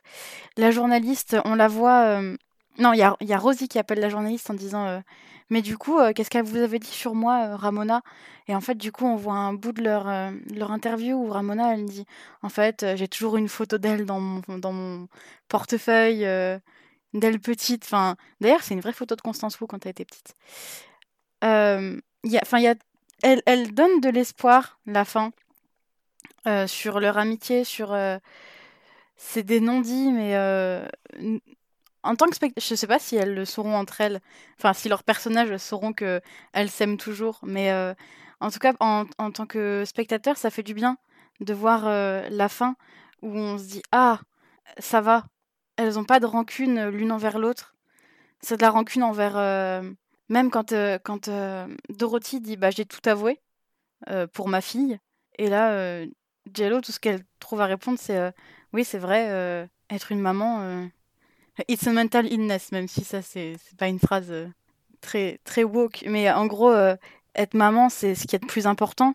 Et elle comprend. Elle dit Oui, je comprends que t'aies parlé. euh, moi aussi, j'aurais peut-être fait ça pour ma fille, c'est un peu ce qu'on comprend. Elles se font le meilleur câlin de leur vie et, euh, et c'est pas grave, quoi. Ouais. C'est beau. Bah, c'est beau, et puis encore une fois, c'est. elles sont. Elles, elles parlent de leur fille, tu vois, et, C'est ça. et au final, t'as as, l'impression que c'est elles qui sont là pour leur fille, parce que où sont les pères? Et ben, ils sont de nulle part, en fait. C'est-à-dire que, que du coup, en fait, c'est elles qui doivent prendre sur elles pour leur fille, pendant que les pères, eux, ils sont en liberté, on ne sait où, à faire on ne sait quoi. Et encore une fois, c'est ça montre aussi bah, toute la charge mentale que ces femmes ont euh, sur, euh, sur leur dos, parce que c'est elles qui doivent s'occuper de leur fille, qui doivent euh, subvenir aux besoins de la maison, qui sont toutes seules. Elles doivent faire au mieux, en C'est fait. ça. L'histoire, c'est fait au mieux euh, pour survivre et faire survivre euh, les tiens. Complètement. Et c'est pour ça que là, je trouve que la fin est hyper touchante parce que certes, c'était aussi pour, euh, pour leur fille, mais tu sens qu'elles étaient au dos du mur en fait et que effectivement, euh, être mère ne les a pas limitées, au contraire, ça a été leur stimulant et puis bah, elles aiment leurs enfants, ça se voit, le, le film est hyper clair là-dessus, donc vraiment, il n'y a rien à dire ou quoi que ce soit. Mais je trouve que justement, ça montre à quel point, en tant que, que, femme, quand tu t'occupes de ton enfant tout seul, et ben en fait ta marge de manœuvre est hyper limitée quoi. Et que euh, c'est la charge mentale, voilà, comme on le dit, c'est pas des bêtises. Et que au fond, euh, cette notion de sacrifice qu'elles ont, elles ne l'avaient pas forcément pour elles-mêmes, mais elles l'avaient pour, euh, pour leur famille. Et même, euh, même la grand-mère de, de Dorothy, quand elle meurt, moi ça m'a brisé le cœur ce moment. On avait dit pas les mamies. Non, franchement. ça, c'était un coup bas. Ah non, mais ce moment. euh, Le film me rend assez triste, effectivement, à partir du moment où t'as tout qui s'effondre un petit peu, mais je trouve qu'en fait, la, la grand-mère, c'était aussi un des premiers symboles pour Dorothy de se battre et de récupérer la maison et tout ça. Et en fait, quand la grand-mère meurt, tu te dis, mais maintenant, elle, fait ça pourquoi Parce que tu te demandes quel est le but maintenant. Par rapport à The Bling Ring, où en fait, peu importe qui serait mort ou quoi, bah, il n'y a pas de motivation, c'est juste l'ennui. Ici, en fait, le- les enjeux sont, euh, ce sont le, fait de faire survivre certaines personnes. Et quand les personnes ne sont plus là, bah, comment euh, tu veux trouver la motivation? Est-ce que ça vaut la peine de continuer? Ben en fait, euh, non quoi. Ça sert plus à rien, c'est fini. Et il y a quelque chose qui se, qui se brise aussi à partir de cette mort-là. Et je trouve ça hyper triste, moi. Je sais pas ce que tu en as pensé, Léa, à ce moment-là, mais moi, j'en menais pas là. Ouais, si, si. Surtout que bah, c'est dès, dès le début, enfin, si elle a commencé à, faire du striptease à 16 ans, c'était déjà pour aider sa grand-mère qui pouvait plus travailler. Enfin, elle est surtout qu'elle a été élevée par cette personne, quoi. C'est vraiment une histoire de de faire survivre les siens. Et quand elle est plus là, qu'est-ce que c'est triste. En plus, il y a sa fille à côté. Enfin, C'est hyper dur. Et en plus, bah, le, le film, tu peux le voir aussi comme voilà une histoire d'amour euh, platonique entre les deux. Mais quand tu sais l'âge de Jennifer Lopez dans la réalité qui a plus de 50 ans et que tu vois Constance Wu qui a dans la trentaine, tu pourrais très bien dire que euh, elle cherche aussi un peu une figure un peu maternelle. Moi, c'est comme ça que je l'ai comprise. ah oui, oui, bien sûr. Et le fait de voir euh, petit à petit toutes les figures maternelles de Dorothy petit à petit s'en aller de sa vie, bah ça m'a brisé aussi quoi. Parce que c'était c'est tellement euh, banal de voir des histoires avec des figures paternelles euh, qui euh, partent un petit peu en vrille et tout ça avec tous ces daddy issues et tout ça, mais je trouve que trouver des figures maternelles, je trouve que c'est plus rares en fait au cinéma. Et en soi, je trouve que l'idée de les mettre en valeur dans ce film-là, bah c'est là aussi pour montrer que on, on, met plus souvent en avant et plus souvent en valeur cette idée de mentor paternel plutôt que cette idée de mentor maternel. Et j'aime bien aussi l'idée que ça le montre. Je pense que ça vient aussi du fait que c'est entre guillemets acquis que les mères elles doivent s'occuper euh, de leurs enfants et du coup c'est acquis qu'elles soient là alors que du coup euh, c'est beaucoup plus euh, mis en valeur quand c'est les pères parce que waouh un père qui s'occupe de son enfant alors que bon et du coup c'est ça alors que du coup en fait on, on a on a pris l'amour d'une mère et et enfin même les films je veux dire ont pris l'amour d'une mère et, et comment elle s'occupe de ses enfants comme complètement acquis oui, c'est normal, c'est ma mère, elle s'occupe de moi. Par contre, j'ai pas de père parce que tous les hommes sont nazes. Bah, c'est vrai que tous les hommes de ce film hein, sont un peu nazes. En fait, il n'y en a pas un pour sauver l'autre. Ah oui, de toute façon, de ce film-là, oui. Mais ça, soit c'est des losers, soit c'est des connards, donc comment... Euh, en fait, le, seul bon gars du film, en fait, c'est Usher. Je suis en train de me dire. Non, il y avait celui qui était sympa, là, qui lui a offert un ordi. Ah oui, c'est vrai. Puis ensuite, du coup, il s'est marié... Euh, oui, lui, lui gentil. Lui, il est plutôt gentil. On sent que c'est un peu un sugar daddy euh, qui a pas trop mal tourné. Il y a aussi le mec euh, dans l'article, mais ils l'ont montré. Euh, enfin, c'est moins pire dans le film, mais dans l'article, c'était affreux. Le mec, sa meuf l'a quitté puisqu'elle assumait pas d'élever leur fils autiste. Oui, c'est ça. Et il se retrouve arnaqué. Et c'est pour ça que son entreprise, elle avait mis un truc sur sa carte, je sais pas quoi, donc il se fait virer. Tout. Enfin, c'est horrible. Mais en fait, du coup, d'ailleurs, c'est à cause de ça qu'elle elle avoue tout. Constance Wu la première fois c'est qu'en gros, il l'appelle, il dit s'il te plaît, est-ce que tu peux me dire ce qui s'est passé? Et elle avoue tout. Et, euh, et, après, du coup, il avait enregistré pour emmener à la police. Bon, c'est vrai, là encore, on va dire, c'est pas très très fin. Euh, c'est pas des. C'est pas des criminels irréprochables et très discrètes, mais. Mais c'est vrai que. Euh, la manière, je trouve, dont on montre ce monsieur qui est une victime un petit peu. bah, c'est pas tant qu'il est innocent parce que.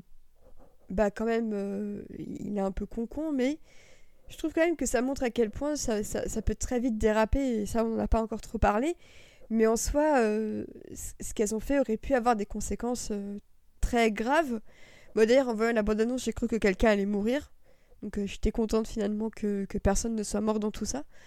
Mais c'est vrai que je trouve que ce personnage est un peu là pour rééquilibrer un petit peu les choses auxquelles tu pourrais penser en tant que spectateur, parce que jusqu'à présent, tu tu, vois juste une bande de nanas qui euh, soustrait de l'argent euh, à des mecs, et puis ensuite t'as as lui qui arrive. Et je trouve que lui, il, est là pour te dire en tant que spectateur, ok, jusqu'à maintenant tu t'es bien marré, mais regarde les conséquences que ça peut avoir aussi. Et ça aurait pu être tourné de manière plus moralisatrice. Et je trouve qu'au final, ça passe parce que tu te, tu te dis, ok, bon, le, le mec est con en fait tu te dis qu'il n'y a pas vraiment de gens intelligents dans cette histoire. Ah oui, clairement, sans lui. Euh. Non, mais moi, c'est ce que je me suis dit, c'est-à-dire, ok, c'est pas cool de se voler sa, sa, thune. Surtout que toi, t'es pas comme beaucoup d'autres euh, qui sont juste des mecs euh, très très cons de Wall Street. Toi, t'as as une histoire un peu différente en fait hein, des, des, autres. Mais, euh, mais en fait, sans lui, tu te dis qu'elles auraient pu continuer, en fait. Complètement, ouais. Mais d'ailleurs, euh, il y a un truc un peu rigolo euh, avec, du coup, plutôt la production du film. Mais en gros, quand Lauren Scafaria, Scafaria a, a présenter le film, euh, à chaque fois que c'était à, à des producteurs hommes qu'elle présentait le film, ils étaient réticents et ils disaient Ah euh, oui, le film il a l'air intéressant, mais euh, est-ce qu'on pourrait les montrer arnaquer que des mecs qui l'avaient vraiment mérité? Et en gros, la demande c'était qu'ils voulaient absolument qu'on voit les mecs être des gros gros connards avant qu'elle les arnaque. Alors que justement, c'est pas ça la vraie vie en fait. Et du coup, bah, la, la réalisatrice a dit Ouais, mais ils font déjà bien assez de mal pour être arnaqué euh, comme ça, pour qu'on embellisse la, réalité. Mais c'est, mais c'est intéressant de voir qu'elle a quand même dû tenir tête à beaucoup de, gens. C'est vrai que c'est quand même, euh, c'est quand même un film très, euh, très, très engagé, qui, qui, a beaucoup de choses à dire et, et qui, même à travers son point de vue, censé être le plus neutre, donc la journaliste, eh ben, elle te dit quand même que oui, enfin à un moment donné, il faut peut-être se calmer, c'est, c'est de l'argent, ces mecs-là, ils en ont rien à faire de cet argent, ils pourraient très bien le filet à des personnes qui en auraient besoin et au final, bah, de manière très cynique, euh, ils se gardent pour des plaisirs dont ils ne se souviennent même pas le lendemain. Il y a quelque chose de très, euh, très léger et tout ça. Pour eux, c'est s'ils perdent 10 000 dollars, c'est l'équivalent du bling ring qui vole un bracelet à Paris Hilton en fait. Ils s'en rendent même pas compte. Et c'est peut-être ça aussi euh, la pire ironie de la chose, c'est que pour des gens qui s'en sont rendus compte qu'ils s'étaient fait plumer, combien ne s'en sont pas rendus compte quoi? C'est peut-être ça aussi qui, qui, qui sonne un peu la sonnette d'alarme, c'est que euh, tu es dans une telle situation que tu ne te rends même pas compte qu'on te vole de l'argent, quoi. Là où moi, on me vole 2 euros, euh, je crie, euh, je crie au loup. ouais, il y a une dimension qui s'ajoute à ça et qui est assez finement soulignée dans l'article, c'est qu'il y a énormément de mecs, et les mecs disent même c'est ridicule, qui n'ont pas porté plainte parce qu'ils supportent pas l'idée d'avoir été victimisés par, enfin, ils disent victimisés, d'avoir été euh, attaqué par des meufs en fait. Il y a vraiment euh, une dimension supplémentaire de sexisme, de sous-estimer, euh, de les sous-estimer complètement, bah sexiste et classiste quoi, parce que bah c'est des strippers, euh, des meufs débiles, enfin voilà, et alors que bah non. Ouais, il y a cette histoire de d'honneur en mode non mais c'est pas possible, je suis plus intelligent que les nanas et tout ça. Et c'est bien de mettre en en lien le fait que ces, ces femmes ont ou à la fois leur seul recours c'est de, de faire appel à leur image et, euh, et de l'autre, bah, c'est des mecs qui, qui jusqu'au bout n'assument pas qu'ils se sont fait piéger, quoi. C'est quand même assez. Enfin, ouais, c'est vraiment l'arroseur arrosé, quoi. C'est tu, tu, tu, tu sous-estimes les capacités euh, des femmes que tu as en face de toi, bah, te le font payer. J'ai envie de dire que, bah, good for them, quoi. Donc, euh, ça, c'est un peu bien fait pour eux, mais. Bon, on va dire pas trop pour tous, parce que c'est vrai que celui qui a son, son gosse qui, qui est autiste, c'est vrai que c'est peut-être l'histoire la plus. la plus la plus triste du film, la plus tendue. Mais c'est vrai que pour tout le reste, euh, je pense quand même que Lawrence Carafia s'est fait plaisir en disant bon, euh, à un moment donné, euh, ils, sont juste un peu cons et un peu riches. donc faut, faut aussi montrer ce qu'il y a à montrer, quoi. C'est pour ça que je pense aussi qu'elle a autant galéré, c'est parce que si elle avait un peu moins voulu être un peu moins dans la de la dénonciation aussi de ce système et de Wall Street, parce qu'on rappelle aussi que bah, tout ce qui est de l'ordre de la bulle spéculative et tout ça, c'est à cause de Wall Street. Donc c'est à cause des mecs qu'on voit dans le film que, que, tout ça est parti. Je pense aussi qu'il y, a ce petit goût de euh, il n'y a pas de fumée sans feu, quoi. Et en soi, je pense que ça reste quand même bien qu'elle rappelle que malgré certaines histoires qui ont mal tourné, la plupart d'entre eux euh, étaient quand même des gens qui en avaient rien à foutre. Et que euh, peut-on avoir de la compassion pour ces gens-là? Bah sa réponse à elle est non. Et je trouve que c'est une réponse qui se tient dans une époque où euh, il faut tout comprendre, il faut avoir de l'empathie pour tout le monde. Et Lohan Scarafia, elle dit qu'à un moment donné, bah il y a des gens qui ne méritent pas de compassion, quoi. Et je trouve ça bien qu'elle le rappelle dans ce film-là, quoi. Voilà, c'est pour ça que c'est pour ça que j'aime autant ce film. Euh, est-ce que vous aviez quelque chose à rajouter avant qu'on passe à notre dernière partie un peu plus euh, conclusive? Hmm, C'était un super film. Allez le regarder. Regardez, c'était ce que regardez-le. Très bon film, euh, effectivement, que, je vous conseille de regarder. Et donc c'est vrai qu'on en a un petit peu parlé, euh, mais pourquoi au cinéma on voit si peu de femmes euh, dans et d'histoires vraies de femmes qui ont escroqué et volé alors qu'il en existe autant que, que pour les hommes?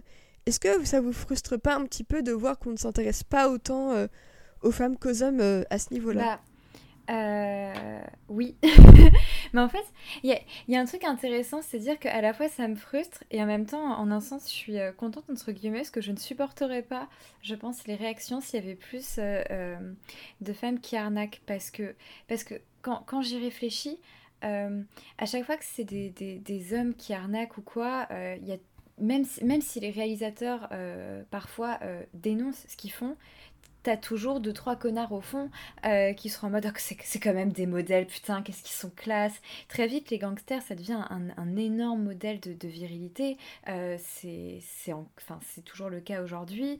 Euh, même quand on fait des films qui, dénoncent ça totalement type Scarface bah, finalement on finit par prendre le gars comme modèle. Enfin voilà il y a les, hommes gangsters, les hommes qui font des casses ou quoi, il y a, vraiment quelque chose de l'ordre de c'est un modèle de, virilité et de masculinité absolue. Alors que j'ai l'impression que si on faisait pareil avec des meufs, en fait, et eh ben elles, au contraire, tout le monde serait dans la dénonciation en mode oh là là, c'est des connasses, oh là là, machin, et, et du coup, bah oui, c'est frustrant de m'en voir, mais en même temps, je me dis, est-ce que je supporterais euh, de voir euh, tous les mecs du monde dire que les meufs c'est des michtos et tout ça et des voleuses? Je, je, suis pas persuadée. Donc, euh, donc voilà, j'ai vraiment l'impression qu'on qu'on regarde les, les films de, de- d'arnaque euh, féminin différemment parce que elles, tout de suite, c'est pas des modèles, mais au contraire, c'est des, c'est des connasses négatives. Effectivement, c'est un point de vue qui se tient. Ouais, tu penses pareil, Léa? En fait, ouais, c'est que. Mais ça, on en avait déjà discuté euh, pour Gone Girl, que moi, j'aime pas trop parce que euh, j'aime pas comment il peut être pris euh, dans la bouche des mascus. Comme quoi, vous voyez, c'est toujours de la faute des filles. En fait, là, j'aurais peur qu'il y en ait tout le temps partout. De Ah, mais vous voyez, les filles, ça s'est trop arnaqué. regardez, elles ont fait ça, ça, ça, ça, ça. Et du coup, ils pourraient se mettre à citer des tonnes de films pour dire à quel point les filles, c'est des connasses. Et on s'en prend déjà tout le temps plein la tête. Mais en même temps, je me dis, d'un autre côté, si ils n'existent pas les films, c'est aussi, bah, je pense, pour la même chose que les producteurs, ils étaient un peu frileux de, de faire Hustlers. Ils ont peut-être bah, peur de la même chose, en fait. Ou ils n'ont pas envie de montrer des filles qui font ça. Enfin, je sais pas comment dire, mais... euh, Enfin, ouais, genre, ils vont dire, euh, ouais, euh, c'est trop de niche, euh, il y a que des filles pour, il y a que des autres femmes pour aller voir ça au cinéma, euh, ça touchera pas assez de monde. euh, parce que c'est toujours la même chose quand c'est une héroïne féminine, c'est un film que euh, à destination des femmes, alors que quand le héros il est masculin, euh, c'est universel, quoi. Et ils ont peut-être peur de pas toucher assez de public. euh, Pralinus, t'en penses quoi? Euh, Là-dessus, là, je- ça me fait penser au film euh, Ocean's 8 que j'avais adoré, juste parce que c'était des meufs qui faisaient une arnaque, quoi, euh, basiquement. Mais enfin, franchement, euh, c'est terrible à dire, mais moi, en vrai, j'en veux plus. hein. Enfin, je juste, c'est tellement agréable. Même, enfin, moi, j'ai, en vrai, il y a tellement pas de meufs dans ces rôles-là. J'avais kiffé aussi euh, quand ils mettent les meufs euh, en Ghostbusters. Enfin, tu vois, genre, il y a quelque chose de jouissif encore. Enfin, avoir juste ce truc qui est genre euh, level, je sais pas, euh, 0,0000.1 euh, de euh, double double virgule hein, euh, de féminisme. Je je trouve qu'on il y a juste besoin de, de- de- enfin en tout cas ça, ça me fait plaisir et je pense qu'il y a d'autres gens à qui ça fait plaisir. Ah, clairement, ouais. Peut-être Ah ouais, c'est trop niche, peut-être c'est trop segmentant mais je trouve ça très plaisant. Et euh, et ouais, euh, je le truc c'est que c'est toujours de la criminalité girly, c'est-à-dire que bah à chaque fois elle, elle pique euh, des fringues, des bijoux. euh, et dans dans Hustlers justement tu sors un peu de ce, de ça. C'est c'est c'est féminin mais c'est pas girly. Il y, a- pas de mal à faire du girly, hein, enfin encore une fois, mais euh, et euh, et je trouve ça ça donne une, enfin il y a une valeur ajoutée là-dedans parce que juste ça le distingue. Mais euh, ouais, non, c'est- agréable. Après, je suis pas pour dire euh, mettez des, donnez des flingues aux meufs et faites-en des des euh, et des, euh, je sais pas, des des des des, des meufs. Enfin, ça a vachement ses limites, mais je trouve qu'il y a quelque chose de plaisant à avoir des femmes dans ces rôles-là. En fait, c'est surtout qu'il y a le côté très très contrôlé, euh, très très en contrôle de tout, mais euh, Ouais. dans à- autrement que dans le euh, que dans le champ domestique parce que des femmes euh, des, des- comment dire euh, des, des parraines euh, et tout ça tu les vois dans les teen movies en fait c'est les queen bees c'est les euh, c'est les reines de la ruche euh, c'est tout ça. Elles, elles ont ces capacités intellectuelles ces capacités euh, de d'arnaque euh, de d'entourlouper les gens et tout ça. Tu les vois dans les teen movies tu les vois dans Desperate Housewives je sais pas Brie Van de Camp euh, ce serait une une chef de cartel incroyable enfin tu vois mais mais elles sont réduites à des sphères encore une fois très très girly bah, euh, mais- mettez-les ailleurs aussi. Enfin, j'aime, bien. Mon perso, je trouve ça manque un peu. J'aime bien. Mais c'est vrai que moi, euh, j'avais pas eu beaucoup de gens euh, aimer le film, et moi j'avais passé un bon moment effectivement comme devant euh, Ocean's 8, parce que à aucun moment il y avait des interférences masculines et que c'est pour moi c'était une pause. C'était vraiment une pause. Et c'est pour ça que. Moi, je l'ai vu que récemment. Mais, moi, Mais il est incroyable. Et en plus, il n'y a pas de retombée. C'est pas euh, à la fin, tu te dis, enfin au milieu, tu te dis, oh non, là, ça va mal se passer. C'est en Mais fait, oui. ça se passe tout bien. C'est vraiment Mais une oui. balade sur un film qui se passe Mais trop oui, bien. mais- Et bah ça, par exemple, j'en ai parlé à, à des- collègues du, de Ocean's 8. Et en fait, ils m'ont dit, euh, ouais, euh, je sais pas, euh, pourquoi il y a que des meufs dans ce film? Et je lui- et j'ai répondu, ok, d'accord, pourquoi dans Ocean's 11, c'est que, que des garçons et, euh, et ils ils étaient au ouais, mais là, c'est parce que c'était le cast original, nanana. Et j'ai essayé de défendre l'histoire, mais pff, ils- dans tous les cas, ils ont pas voulu le voir parce que c'était que des filles dedans. Oh là là. Vraiment. euh, Et c'est le niveau zéro du je refuse de voir un film. C'était pareil pour Birds of Prey aussi. Enfin, à chaque fois, c'est, mais c'est incroyable, quoi. C'est pour ça qu'on en a encore besoin. Enfin, même si c'est le 0, 0.1 du féminisme, je veux des, des meufs dans des rôles de mecs quand même. Mais en fait, le souci, c'est que là, il y, a, des gros pas de représentation qui sont faits, mais honnêtement, comme le dit Pralinus, je pense qu'en fait, euh, là pour le moment on est à 0,0, mais en fait il faut juste banaliser en fait. Parce que, à mon sens, parfois c'est juste en banalisant euh, que, que tu arrives à des belles choses. Et la preuve en est, c'est que, euh, voilà, pour moi, Ocean's 8, c'est un film qui est pané des intentions les plus féministes du monde. C'est un film que je trouve très banal, mais en fait, je me mets devant et je suis en mode, il y a des nanas qui se parlent, euh, il n'y a pas de mec, aucun mec ne va, ne va venir leur expliquer quoi faire. Elles vont pouvoir s'habiller comme elles veulent et se dire entre elles ah bah tiens tu t'habilles trop bien et tout ça. Et, en fait c'est tout bête mais genre on voit tellement peu ça au cinéma. Et même dans The Bling Ring tu vois un petit peu ça elles sont un petit peu judgmental entre elles mais en soi ça reste quand même un petit peu ce type de choses que tu te sors entre potes en mode est-ce que ce, est-ce que ce pantalon me fait un beau cul? Et euh, t'as Emma Watson qui lui répond euh, ce pantalon te fait un très beau cul et j'étais en mode mais c'est une dynamique, mm. c'est tout bête, mais genre, je vois tellement ça nulle part dans les films alors qu'on sait que ça se produit dans la réalité. Et j'ai envie de dire que parfois les petites choses, les, les paroles les plus banales, genre même dans Birds of Prey, effectivement, quand elles se filent des chouchous entre elles pour s'attacher les cheveux, mais genre ça, tu vois ça nulle part alors que dans la vraie vie, le nombre de chouchous que j'ai taxé à des potes et qui est considérable. Et euh, je trouve que même ce, ce type de, de réalisme, on, ne le voit pas encore assez souvent. Et j'ai envie de dire que même si on commence d'une échelle avec euh, Hustlers et euh, Birds of Prey, si ça peut, cette échelle, permettre de faire des plus grandes choses ensuite, j'ai envie de dire que moi, il faut bien commencer quelque part. Que, ok, les débuts ne sont pas parfaits non plus, mais qu'en soi, bah, ils existent. Et que euh, ça reste quand même quelque chose qui, qui, moi, me réconforte un peu. C'est ça que le mot que je cherche depuis tout à l'heure, c'est un peu le réconfort de, de voir ce type de film et qui s'applique aussi bah, à Portrait de la jeune fille en feu où voilà, là, euh, c'est littéralement, il n'y a aucun mec euh, dans le coin et genre moi j'ai vécu ma meilleure vie devant ce film parce qu'il n'y avait aucun mec, tu vois. Parfois ça fait du bien aussi et ce serait bien que le cinéma le comprenne un peu plus donc espérons que, que, ce soit en bonne voie pour les années à venir. Voilà. Euh, eh bien écoutez, moi je pense qu'on en a terminé avec cette analyse croisée. Euh, est-ce que vous aviez des choses à rajouter sur ces deux films-là? Euh, Est-ce que vous aviez peut-être des, des, des, recommandations du même style ou quoi que ce soit? Non, pas spécialement.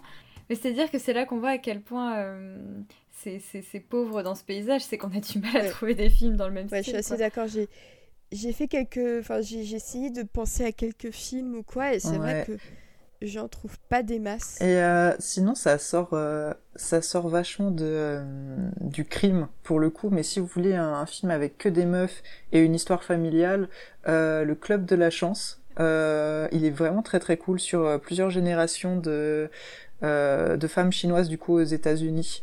c'est vraiment très très bien. Donc l'impact, t'as as une génération de mères et une génération de leurs filles qui sont toutes amies euh, et l'impact de leur histoire d'immigration et de bah, du coup leur féminité euh, dans un monde sexiste euh, avec des liens transgénérationnels et amicaux et tout c'est très très beau. Que des femmes enfin quasiment que des femmes tout le long du film.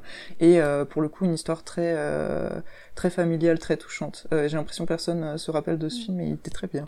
Et, et, et on en parlait tout à l'heure aussi Assassination Nation qui qui je pense ah oui Ouais, ça qui que des meufs qui sont trop belles et trop fortes. Enfin bon, pour moi, Sam Levinson, c'est un putain de génie. Tout ce qu'il fait et, et Assassination, et Assassination Nation, c'est c'est vraiment grand. Et il y a plein de trigger warning, mais ils sont, à euh, ouais, ils sont devant. C'est tellement bien ça, putain. ils sont indiqués. Quelle super Et dans le même genre aussi, sa série Euphoria fonctionne très bien sur euh, la sororité et sur. Euh... Après, c'est plus du crime féminin, donc c'est un peu différent, mais sur la sororité, en tout cas, c'est très très bon. C'est ça. Et euh, sinon, en France, eh ben, niveau fait divers, je pense aussi un peu à ce qu'a fait Chabrol euh, avec euh, la cérémonie, mmh. la cérémonie notamment, ouais. qui est plus à petite échelle, puisque c'est vraiment deux femmes au cœur du film. Mais aussi, ça, ça, a son petit intérêt. Et puis, bah, pour rester un peu dans le chabrolien à mon goût, je vous rappelle aussi qu'on a fait un épisode sur Mademoiselle, l'adaptation du roman Du bout des doigts de Sarah Waters. Euh, qui a quelques hommes, mais qui est surtout centré sur Mm. euh, un binôme féminin absolument incroyable. Donc je vous rappelle que Mademoiselle est un très beau film, qu'il existe et qu'il faut Oui. le regarder. Hmm. C'est vrai. voilà. Et ben, Bravo à écoute, ce film. Bravo à ce film d'exister. Je- Bravo, mademoiselle. Et ben voilà, je pense qu'on en a terminé avec notre analyse croisée. Euh, écoutez, puisque vous avez été patient et jusqu'au bout, je vais, vous annoncer en avant-première le programme de la prochaine. Elle ouvrira notre saison 4 qui s'amorce euh, en septembre prochain. Et on parlera de deux films euh, qui se déroulent aux États-Unis, qui montrent des outsiders à une société va- validiste. On va parler de Forrest Gump et Benjamin Button. Et j'ai très très hâte d'en parler. Donc on se donne rendez-vous d'ici 5 ou 6 mois pour la prochaine analyse croisée. Et puisqu'on a parlé de Sofia Coppola aujourd'hui, je suis très heureuse de vous annoncer qu'on va également parler de Virgin Suicides un peu plus tard cette année. C'est un film euh, qui me plaît énormément, dont j'ai très très hâte de parler. Donc euh, j'espère que euh, tout se passera bien. Et puis bah, le casting d'invités commence à se composer. Donc plus d'infos d'ici très peu. En tout cas, un immense merci à vous, Juliette, Léa et Pralinus d'être venus aujourd'hui parler de The Bling Ring et Hustlers. J'espère que cette conversation vous aura plu, que vous aurez pris du plaisir à la faire autant que moi j'aurais eu du plaisir à l'animer. Et en tout cas, vous êtes les re-bienvenus dès que vous le souhaitez Merci, dans le c'était un podcast. plaisir. Merci beaucoup, C'était super. Merci beaucoup. Merci de nous avoir invités. C'était trop bien. Merci encore à vous en tout cas. Quant à nous, euh, très chers auditeurs et auditrices, eh bien, on se quitte ici pour cette analyse croisée. Euh, donc on vous rappelle que nous sommes présents sur les réseaux sociaux un petit peu moins en ce moment parce que je suis un peu fatiguée. J'ai j'ai chopé ce truc qu'on appelle Covid. Donc autant vous dire que je suis KO debout. Que Je sais pas suis... si vous connaissez. euh, Ouais, non, non. ça fait, ça fait- Alors là, au moment où on enregistre, ça fait une semaine que j'ai chopé le Covid et que je suis au bout de ma vie. Donc je suis quand même très contente d'avoir pu animer euh, ce podcast aujourd'hui. Donc euh, j'espère que pour le prochain épisode, j'en serai totalement remise. hein. Croisons les doigts. Donc si cet épisode vous a plu, n'hésitez d'ailleurs pas à vous abonner à nos réseaux sociaux, aux plateformes de podcast. Euh, on vous rappelle également que nous sommes présents sur le flux de Bonus Tracks, qui est notre label qui nous euh, héberge depuis bientôt un an, que le temps passe vite. Euh, quant au prochain épisode, on va se retrouver pour parler de l'une des meilleures sorcières du cinéma, j'ai nommé Kiki la petite sorcière, le tout avec des invités que vous connaissez bien. J'ai vraiment très très hâte d'y être parce que c'est mon gibli préféré. Donc d'ici là, n'hésitez pas à écouter ou réécouter nos anciens podcasts. On espère que cet épisode vous a plu. D'ici là, prenez soin de vous s'il vous plaît, c'est pas des bêtises le Covid. Euh, restez prudents, prenez soin de vos proches également. Euh, et puis bah à très bientôt. Ciao Salut Bisous.